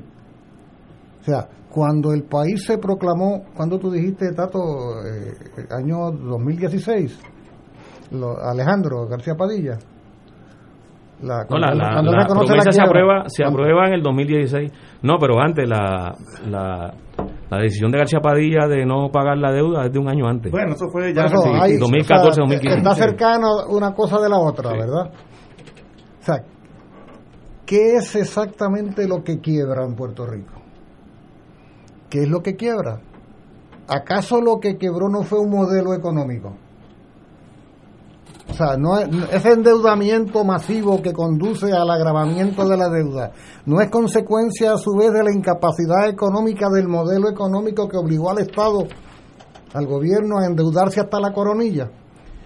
Entonces, ¿qué quiere decir? Que cuando pasemos estos cuatro de presupuestos balanceados por la Junta, volvemos a la etapa anterior a la quiebra. Pero si es que está quebrado el modelo, esa es la segunda transformación de Charlie. O sea, pero si es que la primera colapsó y no hay condiciones para crear una segunda, pero porque carecemos de la materialidad del presupuesto del capital, o sea, exactamente cuál va a ser la economía que Puerto Rico va a tener en el hipotético caso de que en efecto de aquí a cuatro, cinco, seis años la Junta se va. Ellos no vinieron aquí a recomponer la economía. Ellos, no vinieron aquí a reconstruir la estructura económica para hacerla una distinta y superior a, prueba de, quiebras. O sea, ¿qué tipo de economía es la que vamos a tener después que la Junta se vaya? Puerto, Rico creció por 50 años. Con, con, un modelo con capital extranjero. Pues, pero pues todos los países necesitan capital extranjero. Y se fueron. Todos, y se fueron. y se fueron. Todos, sabemos lo que pasó con la 936 no no antes de la 936 todo esto colapsó. Bueno, pues, yo no sé. Yo, Voló en La economía aquí comienza a, la, recesión el mismo año en que se va la 936. 2005. pero, la 936 es solo, pero la 936 es solo un capítulo de este de esta historia. Pero que, crecíamos económicamente con ella. Pero la constante, la, la operación manos a la obra y la, y la presencia de las 936 tiene como constante que es capital foráneo. Capital foráneo extranjero que llega aquí porque va a tener muchas ganancias y que cuando vio que no tenía tanta ganancia se fueron para Dominicana, para Chile, para México, para Australia, para la China, para donde tú quieras. Puerto Rico dejó de ser atractivo. Porque todos los países necesitan capital foráneo, por eso Chile lo, trata, lo Sí, trata de traer, pero, la- y Dominicana pero- lo trata sí, de- pero el fundamento que garantiza la estabilidad de una economía no es el capital extranjero. El capital extranjero se supone que sea un complemento de la estructura económica nacional para cualquier país, de forma tal que no dependa para su estabilidad y que una empresa extranjera venga o se vaya. Aquí se pusieron todos los huevos en la canasta del capital extranjero y esa es la gran debilidad intrínseca del modelo. Y ahora, que- y- ahora, ¿cuáles van a ser los capitales? ¿Cuáles van a ser los capitales de la segunda transformación? Pero, ¿y qué hacemos? Dígame. Si yo fuera rey del mundo y tenía el poder que... Está claro lo que estoy planteando, Sí, que sí, me diga estamos- Charlie de dónde van a salir los capitales para Pero- la segunda transformación de Puerto Rico. Y, pero no Charlie o el que gane. Eh, no, porque quien habla de segunda transformación es no, pero, pero, ¿qué podemos hacer nosotros? Si Yaresco viene un día aquí, como ha venido ya dos veces, y nos dicen, ok, señores, dígame cómo ustedes cuatro van a echar para adelante esta economía. Y yo tengo el poder, Yaresco, estoy inventándome esto, de concederlo. ¿Qué le pediríamos a ella? Vamos a una pausa, piénsenlo así, y si me van a dar muy duro, me, me voy para casa. Va a una pausa. Esto es Fuego Cruzado por Radio Paz 810 AM. El saqueo y la corrupción que ha sufrido Puerto Rico por tantos años no puede quedar impune. Yo me comprometo en los primeros 100 días de mi mandato a nombrar un equipo de profesionales de alta probidad moral para que investiguen y encaucen a los funcionarios públicos que le han fallado a la fe de nuestro pueblo. Tiene que haber consecuencias, tenemos que limpiar la casa. Por una patria nueva.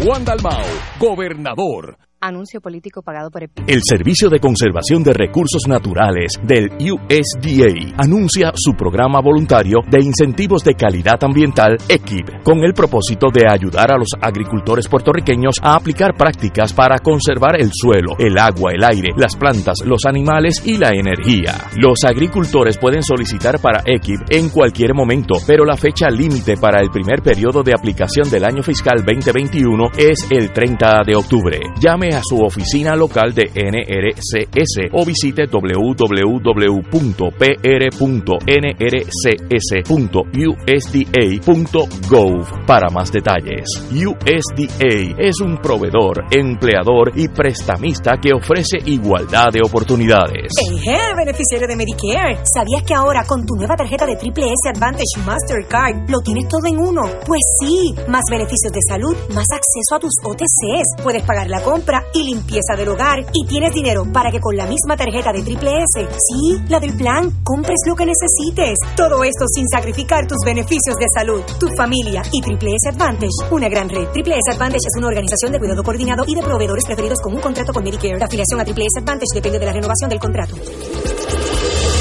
Fuego Cruzado está contigo en todo Puerto Rico.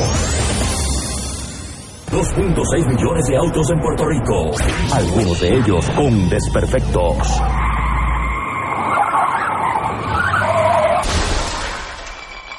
Autocontrol. Tu carro. Tu carro. Tu mundo. Lunes a viernes a las 11 de la mañana por Radio Paz 810 AM.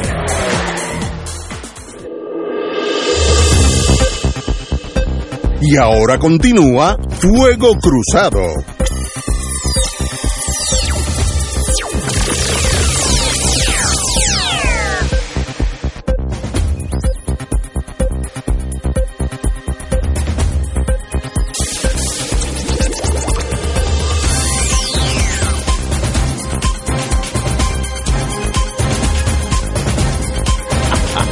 Amigos y amigas, que no- nos quedamos. Oye, no te con activar el micrófono cuando estemos en... No, no, ahora, no, no, sí, oh, sí.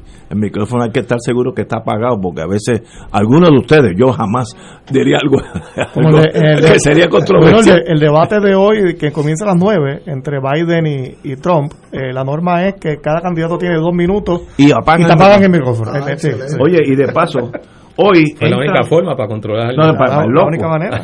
Pero hoy entran a las elecciones, si las elecciones fueran hoy. Biden tiene 51.4 y Trump 42.7. Eso es un montón. 9 puntos de diferencia a 8 días, 9 días, 10, 10 días de las elecciones. eh, Trump podrá tirar la de hidrógeno y ganar. Bueno, ya lo, lo hizo una vez, así que uno no sabe de, eh, de, lo que va a pasar. Pero volviendo aquí, cuando se va la 976, con o sin razón, se fue. Nosotros perdimos, nosotros teníamos casi 200 mil empleados diestros que ganaban un montón de dinero, ahora tenemos 70, hemos perdido 60% de los empleados 976. En mi tiempo, los tool and makers, los trocaleros en español, en General Electric, ganaban 48 dólares la hora. Y cuando se iban overtime ganaban el doble. Ganaban más que los médicos de esos pueblitos. Porque yo, yo viví esos 10 años de mi vida. Eso, cuando tú le sacas a un país, el que sea, la industria que genera empleo, tú sencillamente destruiste el país. Si yo en Estados Unidos quito Detroit, General Motors, Ford, Chrysler, Exxon, la pago y Estados Unidos cae en una depresión como nosotros estamos. El problema es cómo salimos de esto dentro del actual eh, estatus, no quiero meterle a ese porque entonces no, nos dividimos en cuatro cantos, en cuatro cantos. Dentro de la realidad política nuestra, ¿qué tú puedes hacer para traer esos 100.000 empleos? Mira, cuando yo estaba en General Electric, los tool and die makers, que son los que hacen las piezas para las para eh, las máquinas. Había algunas máquinas que ya no hacen piezas y esta gente eran de primera clase, lo hacían. Nosotros teníamos que ir a Nueva York, reclutar en Nueva York tool and makers y traerlos aquí. Le pagamos eh, la casa, el estilo, muchísimo dinero para traerlos aquí porque no había suficientes tool and makers. Nosotros estamos en un boom económico gigantesco Aquí había que importar ingenieros civiles. Me acuerdo de un amigo mío, ay, se me dio el nombre ahora, venezolano, ingeniero civil, que lo trajeron para ayudar a hacer casa. Eso, de momento, tú es como tú apagas esa bombilla y cayó la oscuridad. Los Tuland que fueron los primeros que se fueron. GE tenía 21 plantas, ahora tiene 3. Westinghouse tenía 12 plantas, ahora tiene 0. Digital tenía 5 plantas y cada planta de Digital era como 3 de General Electric hoy tiene cero. Si tú le quitas eso a un país de momento, sin plan B, que no hay, tú vas a tener unos años bien difíciles. Y ahí, ahí es donde estamos. Y se nos ha hecho bien difícil comprender esa realidad. Sí, los años difíciles lo hemos tenido. No, no, no, hay duda, porque eran importantes las bueno, 936. llevamos 14 años en, en, recesión y en los últimos 6 años en depresión, según algunos economistas. después de María, yo perdí un doctor, amigo, y dos dentistas que se fueron. Enfermeras, dos, parientes míos, se fueron. Pues si tú le sacas eso a un país, que esa es la realidad, what can you do? Y eso no es ningún llame, rehacer un país de la de cero. Y no hay varitas mágicas. No, no hay varitas, mágicas. no, lo hay. pero no hay otra no hay otra opción que no sea construir una economía nuestra, porque aquí lo que ha ocurrido y Julio empezaba a apuntarlo es que lo que en un momento empezó a reflejar la existencia de una economía nuestra, que fue aquella economía de transición entre el siglo XIX y siglo XX, eh, la intervención de Estados Unidos la destruyó. Eh, y, el, establecer el monocultivo de la caña destruyó una economía agrícola diversificada que existía en Puerto Rico, y dicho sea de paso, donde la mayor parte de los dueños de esas empresas o de esa actividad económica eran puertorriqueños. Entonces, aquí ha habido un proceso de desmantelamiento de la base material de lo que era una economía propia, con algunas limitaciones, pero también un proceso de desarrollo eh, que se convirtió en una economía que no es nuestra. Realmente cuando se habla de la economía de Puerto Rico, no es la economía de Puerto Rico, es la economía en Puerto Rico porque esta economía dejó de ser nuestra en la medida en que se estableció un modelo económico que privilegió el establecimiento de las empresas foráneas o de las empresas extranjeras, de capital extranjero, principalmente de Estados Unidos, que desplazó las actividades económicas que existían de, de parte de puertorriqueños y puertorriqueñas eh, y que no permitió la presencia de ese capital sin el apoyo de unas políticas económicas que ayudaran al desarrollo de nuestras empresas, no permitió que se desarrollara una economía eh, nuestra próspera. de hecho, la mayor parte de los empleos, y esto es importante acotarlo porque ahí la,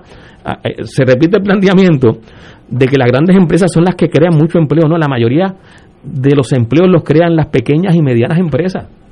Eh, no solo en Puerto Rico, incluso en Estados Unidos. En el mundo entero.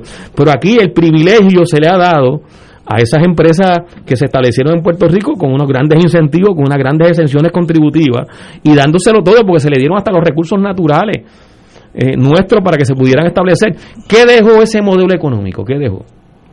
Nos dejó una quiebra económica. Una deuda. Nos dejó una, una deuda. Una deuda ambiental. Una deuda social. No olvidemos que la operación manos a la obra realmente se debe llamar operación manos afuera, porque el relativo éxito que tuvo la operación manos a la obra está vinculado a que se fomentó la emigración de los puertorriqueños hacia Estados Unidos y se fomentó además el control de la natalidad. Aquí se, se estableció como política pública el control de la natalidad y además se hicieron los experimentos con las pastillas anticonceptivas como parte de esa política de, de control poblacional. Esto hay que decirlo, Ignacio, porque, porque forma parte de nuestra historia hubo la intención de parte del gobierno de Estados Unidos de sacar más de la mitad de la población de Puerto Rico hacia Centroamérica. Eso, eso lo reveló, de hecho, un estudio que hizo el Departamento de Justicia cuando Fuentes Agustín era secretario de Justicia durante la gobernación de Pedro Rosselló y en el marco de todo lo que era la lucha por sacar la Marina de Vieques, eh, el Departamento de Justicia hace un estudio y revela que el Departamento del Interior de Estados Unidos consideró mover la mitad de la población de Puerto Rico hacia Centroamérica para establecer las bases militares eh, en Puerto Rico y, que no hubieran conflicto con, la población. De modo que lo, que lo que un poco quiero plantear es que lo que se, lo que se mira como referencia de éxito económico realmente estuvo montado sobre unas enormes injusticias y unas enormes limitaciones que finalmente colapsaron. Entonces, el modelo que nosotros tratemos de construir, la economía que nosotros queremos construir, tiene que basarse eh, primero en desarrollar una economía nuestra.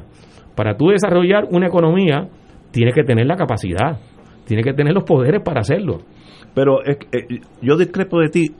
Tienes razón tu análisis pero el mío también tiene razón y ese es el problema con esto. ¿Dónde está la cieja maestra? Fíjate que tú dices, no, no, no, fíjate que tú dices, una economía nuestra es que bajo la bandera americana no hay una economía nuestra, es una economía nacional. Es un mercado abierto. Y si, pero, ok, pero si las manzanas yo las produzco más en el estado de Oregon que en el estado de Mississippi, Mississippi quiebran las fincas de manzana. A la larga eso genera una economía nacional. Por eso en las condiciones políticas actuales nosotros no tenemos posibilidad de desarrollar una economía nuestra. Por ejemplo, por ejemplo, caso mío, yo puedo comprar medicina por la cuestión militar en donde quiera, siempre y cuando que sean las farmacias americanas. ¿Por qué? Porque alguien allá negoció en Washington eso para que Ignacio no vaya a comprarle ahí al viejo San Juan. Pues mira, ese es la nacionalidad económica de Estados Unidos. Por eso es que el debate económico va tomado de la mano del debate, político. que de acuerdo. Porque todo cuanto el compañero está planteando. Que tiene razón, yo no es, estoy... es posible una transformación siempre y cuando tú tengas las prerrogativas políticas soberanas para tomar una decisión. Oye, mejor ejemplo. Pero mira, el puerto de las Américas. ¿Qué pasó con el puerto de las Américas? Eso no se planteaba con una extraordinaria estrategia económica. Eso no es posible.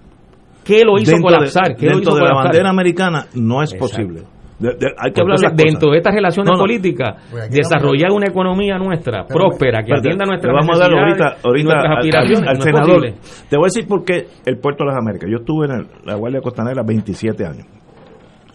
Un puerto libre eh, necesita un sistema de aduana especializado, e, inmigración y aduana, para ese, ese bolsillo de función económica.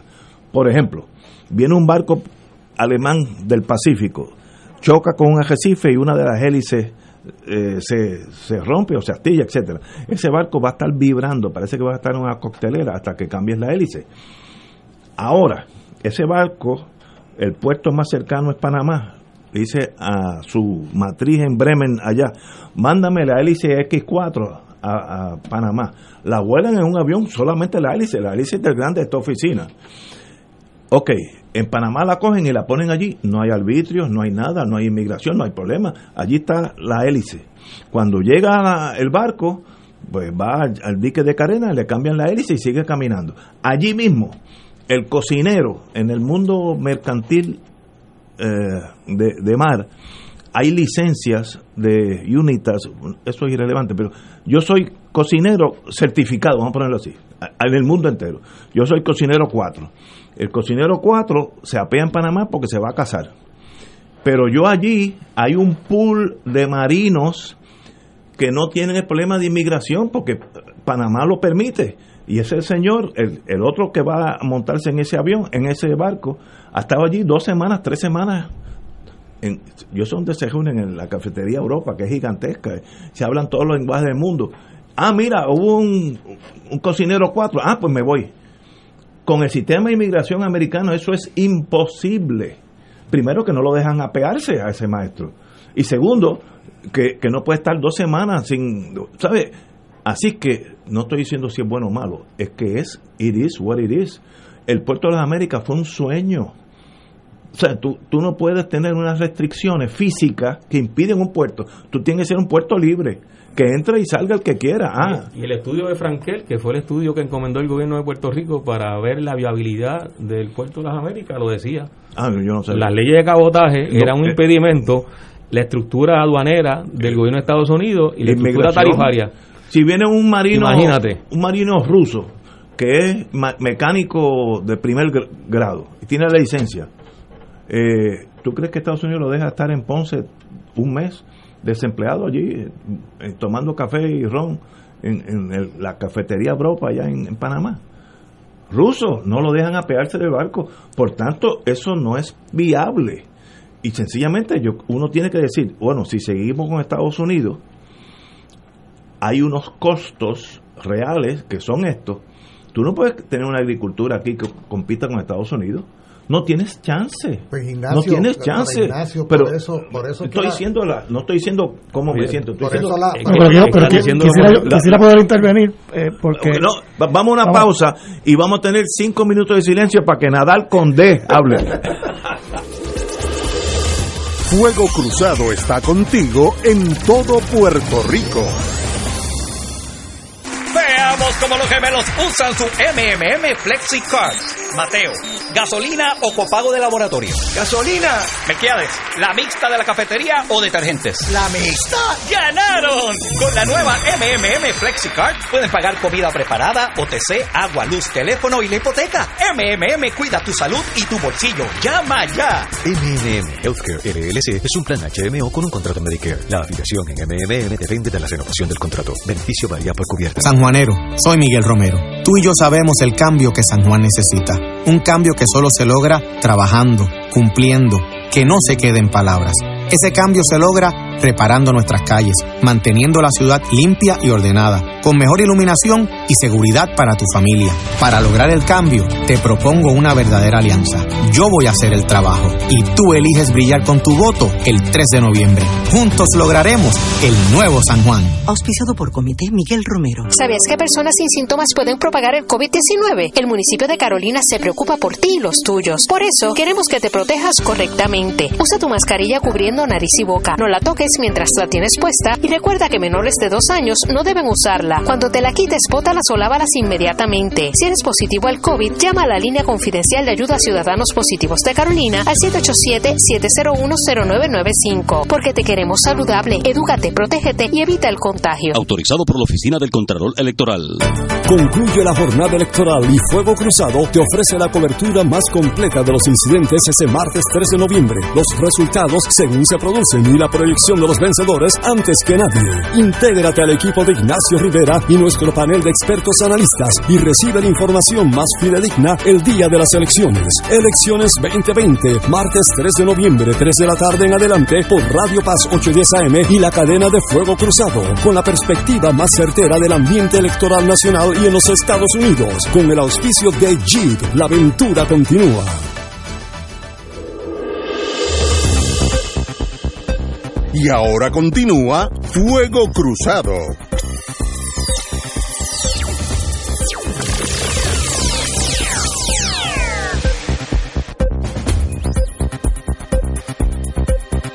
Cumpliendo nuestra promesa, vamos a dejar al senador nada. he estado escuchando bastante, he estado escuchando bastante. Bueno, compañero, usted tiene la palabra. Bueno, me, quedé con la de que no hay una varita mágica para hacer crecer eh, ninguna economía. ¿Cómo crece cualquier economía? Pues tú necesitas atraer pues capital, ¿no? Tú tienes que traer dinero nuevo a una economía, que es lo más importante para poder pues crear empleos, etcétera. ¿Cómo se logra eso? Pues tienes que exportar bienes y servicios. Eso trae dinero. Una persona afuera te compra tu servicio o tu bien. Una piña y, te paga. Exactamente. O, que hiciste una plasticina nueva. Eh, el turismo es una manera de traer dinero nuevo. La economía es un tipo de exportación. Hay gente que se ganó su, su dinero en Texas, viene aquí, lo gasta aquí. Eso es dinero nuevo que llegó a la economía. O atrayendo capital externo directo, que es el caso de la manufactura que estamos hablando aquí. ¿Cuál ha sido el problema en Puerto Rico sobre esto? Pues ha sido un problema más bien de, de, malas políticas públicas, de mala ejecución. Somos parte de un libre mercado, ¿verdad? Dentro de los Estados Unidos. Eh, eso, pues, obviamente, pues, traerá algunos problemas, pero también es una gran oportunidad. Todos los países quieren entrar a ese mercado y poder vender sus productos a los Estados Unidos libre de restricciones. Los puertorriqueños podemos hacer eso desde hace mucho tiempo, ¿no? Pero no estamos aprovechando esa oportunidad. Yo sí he visto que finalmente está la destilería en Ponce, Serrayé, exportando su producto a los Estados Unidos. Finalmente. Finalmente. Un buen producto. La cervecería de Mayagüez también está haciendo lo mismo. Eh. Pues tenemos que multiplicar eso. Hay que darle. Pero dentro de la economía de Puerto Rico no hay suficiente capital para provocar el el, el detonante económico que hace falta. Hace falta, hay que, hace falta capital externo y eso en todo país es indispensable. Por eso es que los mercados se abren porque tú quieres traer gente nueva a tu economía, a inversiones de fábricas. ¿Por qué se fueron muchas fábricas 936 a Singapur y a Irlanda? Porque ellos estaban buscándolas también. Son países soberanos, pero saben que eso es importante para ellos. China, eh, eh, ¿Y por qué tuvieron éxito y nosotros tenemos una crisis una por buenas buenas políticas públicas para, para buscar además de las buenas políticas públicas. Buscaron, que ese capital se propagara mejor en su economía y aquí no lo hicimos. Por, por unas razones adicionales. Eh, primero en el caso eh, eh, Singapur es un buen ejemplo en ese sentido. No depende de una sola actividad económica. Error de ese modelo económico que se habla de él como que fue el, gran modelo económico donde pero estoy diciendo que hace falta exportar también y, innovar en nuestra economía pero y, eh, pero el desarrollo como, los países además de diversificar la fuente de capital externo que es importante que sí que, que eso ocurra pero hay que diversificarla.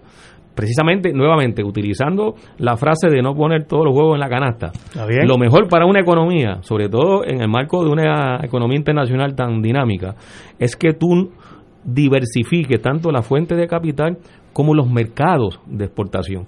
¿Cómo tú logras acuerdos comerciales para la exportación? Pero Tato, eso no es una excusa ahora mismo. Puerto Rico, Puerto Rico tiene un tratado de libre comercio con Chile a través de los Estados Unidos. Yo no te estoy diciendo que es una excusa, yo estoy diciendo que es una razón. No, pero es, más. no, es una razón. pero nosotros podemos exportar ya. y, es, y es condición para que tú puedas manejar y sobre todo tener la posibilidad de dirigir los asuntos económicos principales. Pero es que ya tenemos todos esos mercados abiertos, el NAFTA, tenemos libre mercado con Canadá, con México. Pero si nosotros no negociamos nada de eso, ¿dónde, ¿dónde está la política pública de exportación? esos acuerdos comerciales, los negocios de Estados Unidos, los negocios Estados con Unidos, con el mollero de ellos, mejores que los que podemos negociar nosotros. pero es que es en función de los intereses de su economía, protegiendo sus actividades económicas. ¿Qué actividad económica nosotros protegimos en esos tratados comerciales? Ninguna porque no participamos. Cuando, tú, hablabas ahorita, cuando tú hablabas ahorita de que un país puede exportar, y de hecho que muchos países quieren exportar, no solo Estados Unidos, sin duda alguna que es, importante el mercado principal exportar a Estados Unidos, es, es importantísimo. Pero esos países que exportan hacia Estados Unidos protegen sus economías. ¿Nosotros podemos proteger la economía nuestra? No la podemos proteger. Bueno, si te refieres a la agricultura y cosas así, no. No, solo la agricultura. Pero sinceramente, Tato, tenemos un mercado libre eh, ahí abierto y no, lo, y no lo aprovechamos. Nada, cualquier actividad económica requiere que el gobierno y el Estado establezca cuáles son las las políticas públicas o las políticas económicas que permitirían que el desarrollo de esa economía pueda generar la mejor distribución eh, en el bienestar de la población y eso se logra en la medida en que las empresas que se establecen y la actividad económica esté en manos de la gente que vive en, en, ese país. Y entonces nosotros no tenemos en estos momentos los instrumentos políticos, porque no los tenemos, para poder proteger la actividad económica nuestra, de nuestras empresas, de nuestros empresarios y empresarias. Así que no solo la agricultura, es que cualquier actividad económica que nosotros queramos potenciar. Pero quisiera, que quisiera, quisiera, quisiera, ejemplos más concretos entonces. que se base, bueno, te voy a dar el ejemplo del turismo de nuevo, que tú lo trajiste. ¿Cómo nosotros logramos ampliar el potencial turístico de Puerto Rico si las visas nosotros no las damos? Yo recuerdo, y eso yo lo, yo, yo lo recuerdo porque lo recuerdo por, por conocimiento directo. Pero Cuando fue una delegación de Puerto Rico. Los no necesitan visa. fue una delegación de Puerto Rico a China en el 2005, 2004, 2005, por allá, recuerdo. Eh, una, una de las gestiones que se hizo es ver cómo se lograba. En el 2004-2005 se estimaba que iban a haber 200 millones de chinos eh, como turistas en el mundo en los próximos eh, cosas que ocurrió y, y, muchos países estaban tratando de capturar ese mercado bueno pues la, delegación económica que fue del gobierno de Puerto Rico a China tuvo una reunión con, el gobierno de China a ver cómo se podía eh, lograr eso. Luego de la reunión tuvieron que ir a la embajada de Estados Unidos seguro. para ver cómo se facilitaban las visas.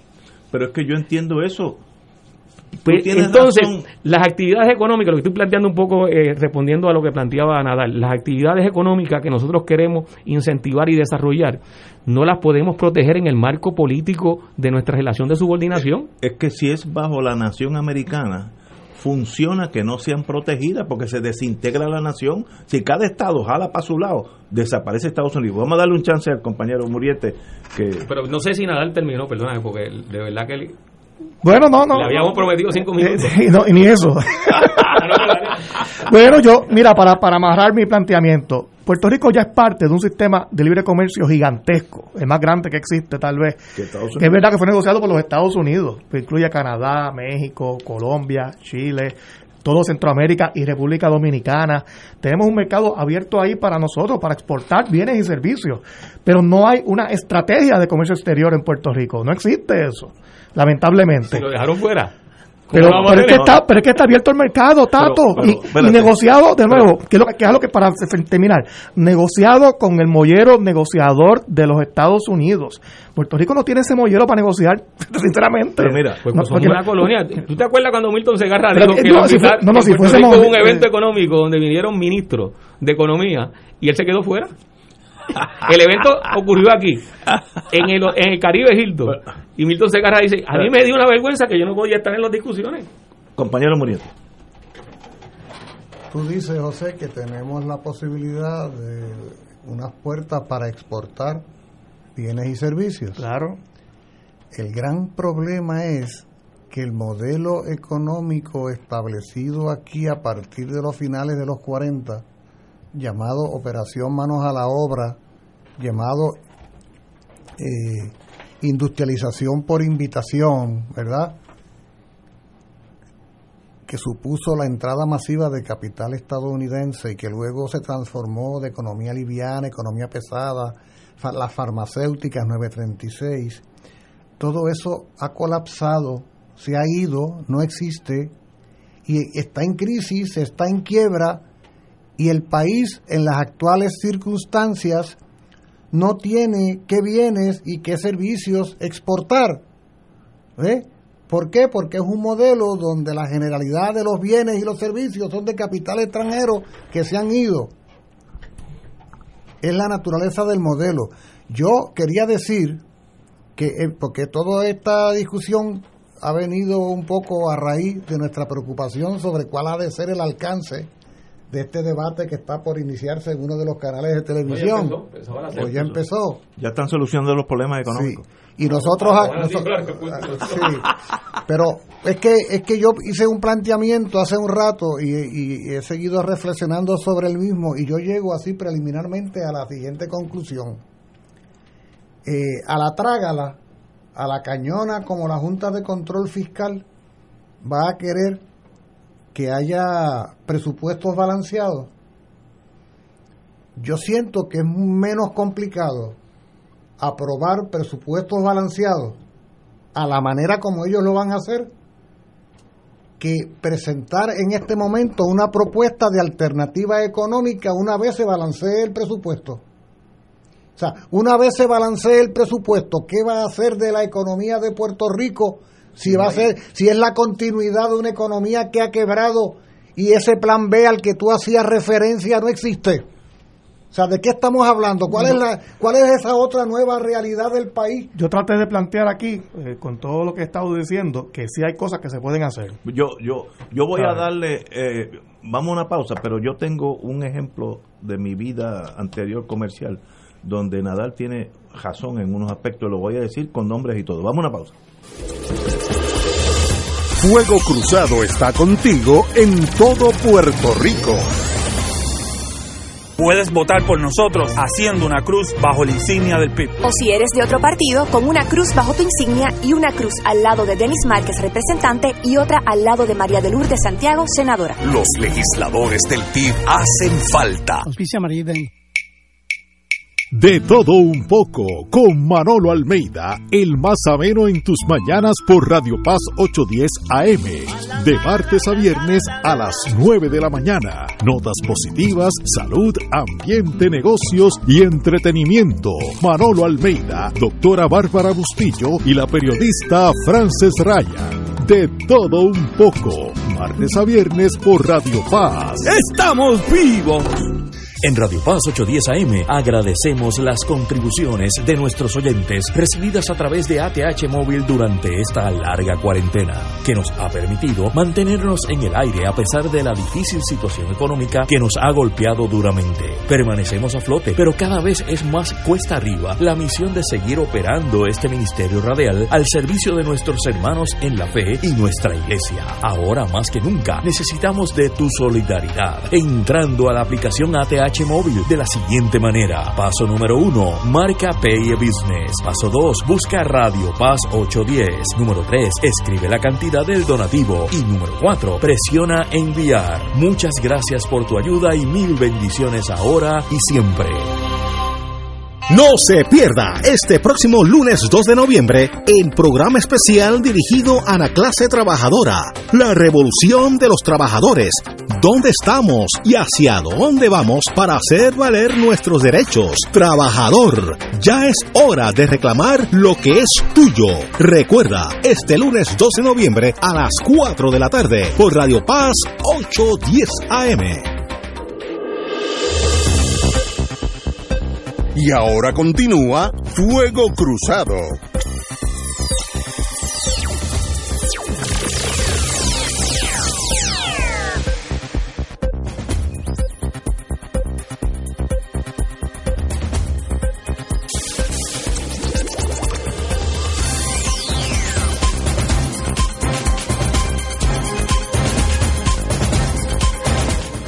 Eh, compañero Muriente se tiene que ir. Este, usted está excusado los 10 minutos, te lo deducimos a vacaciones, así que no no te preocupes. vas a perder el salario. Me reclamas a Púa. El domingo de las elecciones yo vengo 10 minutos antes. No, el domingo no, es el, el martes. Ah, el martes. El martes, el martes. Estoy como si fuera domingo. A las 3 de la tarde estamos aquí. Estoy a las menos 10. A las menos 10 para, para compensar el tiempo. Bueno, yo indiqué, en esto estoy de acuerdo con Nadal, que Puerto Rico no ha mirado para los lados. El caso de Dominica, donde el pueblo tuvo una relación comercial, que él fue el que vino y nos dijo los productos jabón con base de aceite de coco, que son para la piel de algunas personas es esencial. Eh, y cuando iba, me dijo que cuando iba al dentista, el avión cambiaba de avión en San Juan y seguía para Miami. Él no sabía que aquí hay fácilmente 8.000 dentistas de primera clase a nivel mundial, porque yo estaba en los dos lados y no hay diferencia. Cuando tuvo que cambiar el sistema telefónico allá en Dominica, eh, lo compré en Holanda. Y aquí estaba la telefónica de Puerto Rico que ha, hecho teléfonos en todo Puerto Rico. Y mira, mira cómo estamos. Aquí nadie se queja de que no hay línea. ¿Y por qué nosotros no hicimos nada con ese vecino?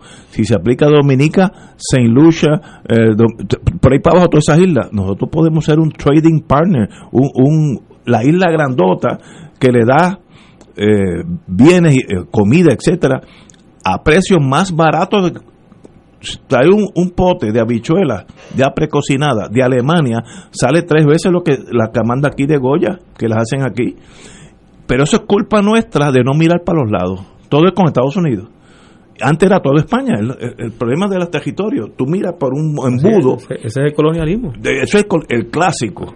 Y eso es un error nuestro porque tú puedes tú puedes cambiar las normas de, que fomento y ahí va que tenemos un que somos parte de un sistema de libre comercio que es verdad que no negociamos nosotros esos tratados pero los mercados están ahí para nosotros pero y, no, no, nos hemos sentado ok pues ¿qué, qué podemos venderle a Chile a Colombia pues no, no hay una estrategia de país y eso no no tiene que ver con el estatus, tiene que ver con, con, falta de nosotros mismos hacerlo. el, culpa es nuestro. inacción, ¿no? Mirando para el norte y no Yo, yo lo, que, lo, lo, que difiero es que no se puede alegar que no es culpa del estatus.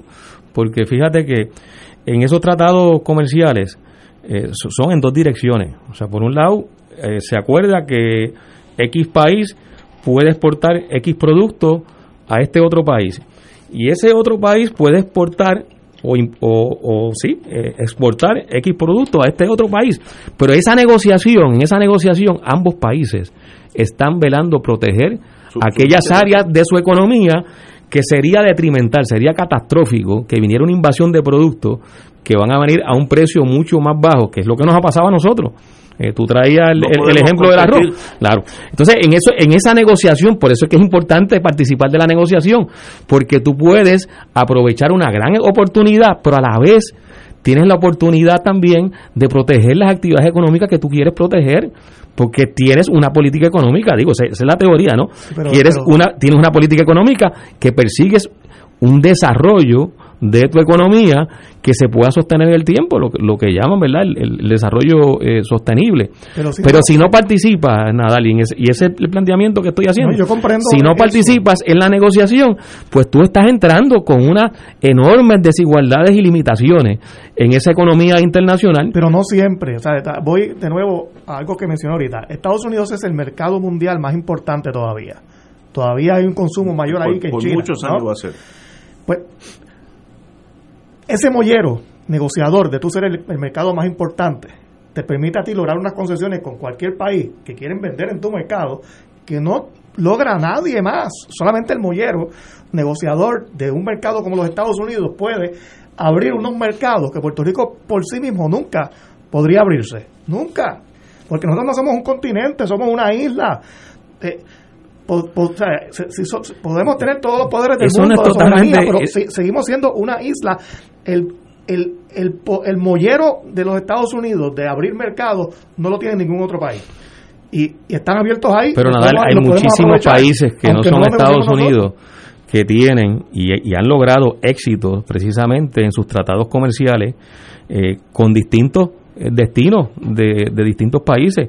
Nuevamente, el ejemplo de Singapur es que permite, Singapur, una de las grandes oportunidades que le da al capital que se establece en Singapur es que se convierte en plataforma de exportación no a un solo mercado, sino a diversos mercados. ¿Y por qué Singapur puede tener tratados comerciales con diversos mercados? Con China, por ejemplo, que es el segundo mercado, o, se acerca a ser el, segundo mercado, es Estados Unidos y luego la, la, Unión Europea, pero China ya se está convirtiendo en el, en el segundo eh, mercado. ¿Por qué Singapur puede lograr esa, esa plataforma de exportación a otros mercados que representan en ese sentido un incentivo al capital que se establece en Singapur, porque logra hacer tratados comerciales porque es un país soberano y tiene su tratado comercial con China y tiene su tratado comercial con la Unión Europea. De hecho, Singapur tiene más comercio con América Latina que Puerto Rico. y Singapur está pero a lo que voy es que a, miles de a lo que voy es que nosotros tenemos ¿Por qué lo logra? Aunque no lo, aunque no lo negociamos nosotros, tenemos libre mercado. No lo negociamos, pero lo tenemos ya. Pero es que tenemos ya. No lo tenemos porque lo, lo está circunscribiendo a un solo mercado, que sigue siendo un mercado grande. Pero imagínate la posibilidad que tuviéramos nosotros como país soberano de tener acceso por tratados con Estados Unidos al mercado de Estados Unidos, como lo tiene Chile, como lo tiene Canadá, como lo tiene México, como lo tiene Singapur, como lo tiene China. Nunca sería mejor que lo que hay ahora. No, perdóname. Eh, eh, lo que se ha demostrado en cuanto a lo que ha sido la crisis, precisamente, económica de Puerto Rico y la crisis del modelo, es que otros países lograron las mismas ventajas que tenía Puerto Rico durante la década del 50, 60 y 70 a través de esos tratados comerciales. Eso es parte de las razones por la cual se dio la crisis económica y se ha dado la crisis económica y se agotó el modelo económico de Puerto Rico. Porque las ventajas que tenía Puerto Rico desaparecieron, que era acceso al mercado, al mercado de Estados Unidos, eh, los asuntos contributivos eh, y desde luego mano de, mano de obra barata en ese momento. Porque hay un libre mercado. Pero ya eso no es. acceso a esos mercados y ya, ya eso no es así y entonces las empresas estadounidenses se pueden establecer con iguales ventajas en Irlanda, en Singapur y en, y en otros países. y esas y esa ventaja que tenemos pero lo que te estoy diciendo es que ese acceso que tú planteas que es privilegiado ya no es privilegiado ya no es único nuestro. Ya eso formó parte o es parte ya de los acuerdos y de lo que ha sido una economía globalizada precisamente pero estamos dentro de eso ya Estamos dentro, Estamos dentro del mercado. no lo aprovechamos. bueno, que no yo no te yo, yo no te yo no te eh, rebato, o sea, no, no estoy eh, diciendo que aquí ha habido eh, limitaciones en iniciativas, claro que las ha habido, que tenemos posibilidades de ser un poco más agresivos, claro que sí, pero hay unas limitaciones objetivas de la, de la situación política que nos, nos permite ir más allá. Fíjate que si es bueno tener libre mercado con Estados Unidos, es igual de bueno tenerlo con la Unión Europea, con China, con Brasil, con Argentina, con Chile. Pero lo tenemos ya con Chile. Hay un tratado sí, pero de a través, de no, no, parte. Sí, sí, pero, pero, pero tienes que mirar entonces las condiciones en que se dio ese tratado y cómo ese tratado nos afecta a nosotros. Y cómo Puerto Rico. Y cómo pudiéramos nosotros precisamente tener mejores condiciones económicas si nosotros participamos en el diseño de ese tratado. Pero deep down, en análisis tuyo, Tato, y como independentista tu lógica es insuperable. Pero la independencia, el 97% de Puerto Rico quiere permanecer en algo, esta ciénaga de Lela y alguna estadidad, venga o no venga. En el futuro inmediato de todos nosotros, eso no va a cambiar. Con esas gringolas, tú le llamarías gringolas, yo le llamaría oportunidades, ¿qué hacemos? ¿Qué hacemos ahora? Y, ahora, y ahí se tranca. Yo no tengo la solución. O sea, yo no, no es que yo te diga, vamos a hacer, yo no sé qué hacer. Por ejemplo, te voy a dar la razón. G, en una de las plantas que se cerró aquí, la mandó a Singapur, que se, se hacía el circuit breaker, interruptor de circuito, el que se cae en las casas cuando hay mucha carga. Es one inch circuit breaker. Bastante modelo, eso ya es una antigüedad, pero todavía funciona. Nosotros no sabíamos, nosotros General Electric, que cuando hacemos un circuit breaker en Singapur, se puede vender libre de aduana en Chile. Eso lo, lo pegamos porque un día dijeron, mira, tenemos una orden de Chile, pero ¿qué tiene que ver Chile con esto? No es que nosotros tenemos un tratado. En ese sentido, Singapur, que es totalmente soberano, llegó a ese acuerdo. Eh, eh, tú tienes razón, el problema es que Puerto Rico no se está moviendo, al contrario, se está moviendo hacia más y más eh, una relación casi de padre-hijo con los Estados Unidos. No veo que eso cambie, al contrario, todas estas calamidades que nos han pasado, la tormenta, los terremotos, la corrupción, nos acercan más a los Estados Unidos. La gente depende más de Estados Unidos ahora que hace 15 años. Entonces, no veo solución. Yo te digo sinceramente, uno de mis traumas en mi vida es que yo no veo solución a Puerto Rico. Veo lo mismo, emigración, que es una válvula de escape. Eh, mis cuatro hijos, por ejemplo, siete nietos, todos se fueron. Pero esa, esa esa afirmación tuya de que no ve solución es si... Yo no la veo. Por eso, pero es si, si pensamos que no podemos cambiar esto. Eh, Entonces, si, si ese 97%, vamos a asumir que no es 97, que es 90 o es 80, eh, pero vamos... vamos Déjame los 97 para yo sentirme mejor. Te voy a, a, Vamos a partir del 97%, por eso hay que cambiarlo porque a mi juicio, digo, y a, juicio de, de, de otros que con más elocuencia articulan este tipo de planteamiento, nosotros no tenemos otra opción que no sea esa. Bueno, porque lo, lo, que tú estás planteando precisamente es que si no nos movemos en esta dirección, vamos a seguir, vamos, vamos a, vamos, exacto. y esa no es opción. Pero, eso es lo que yo estoy viendo. Sí, pero, Está bien, pero esa no es opción. esa es la opción que, dicho sea de paso, esa es la opción que ha fracasado. Todo y hay que cambiarla. la mayoría de los puertorriqueños tienen a su familia la mitad en los Estados Unidos. Somos parte del sistema de seguro social personal, hay una, una un vínculo personal ya que tan nosotros fuerte. pagamos. Que, sí, pero que es tan difícil eh, romper con eso. Yo no veo, el puertorriqueño ya psicológicamente está ahí metido. Eso no, somos el único país que una buena parte de la población está en otro país. De hecho, eh, hay numerosos casos.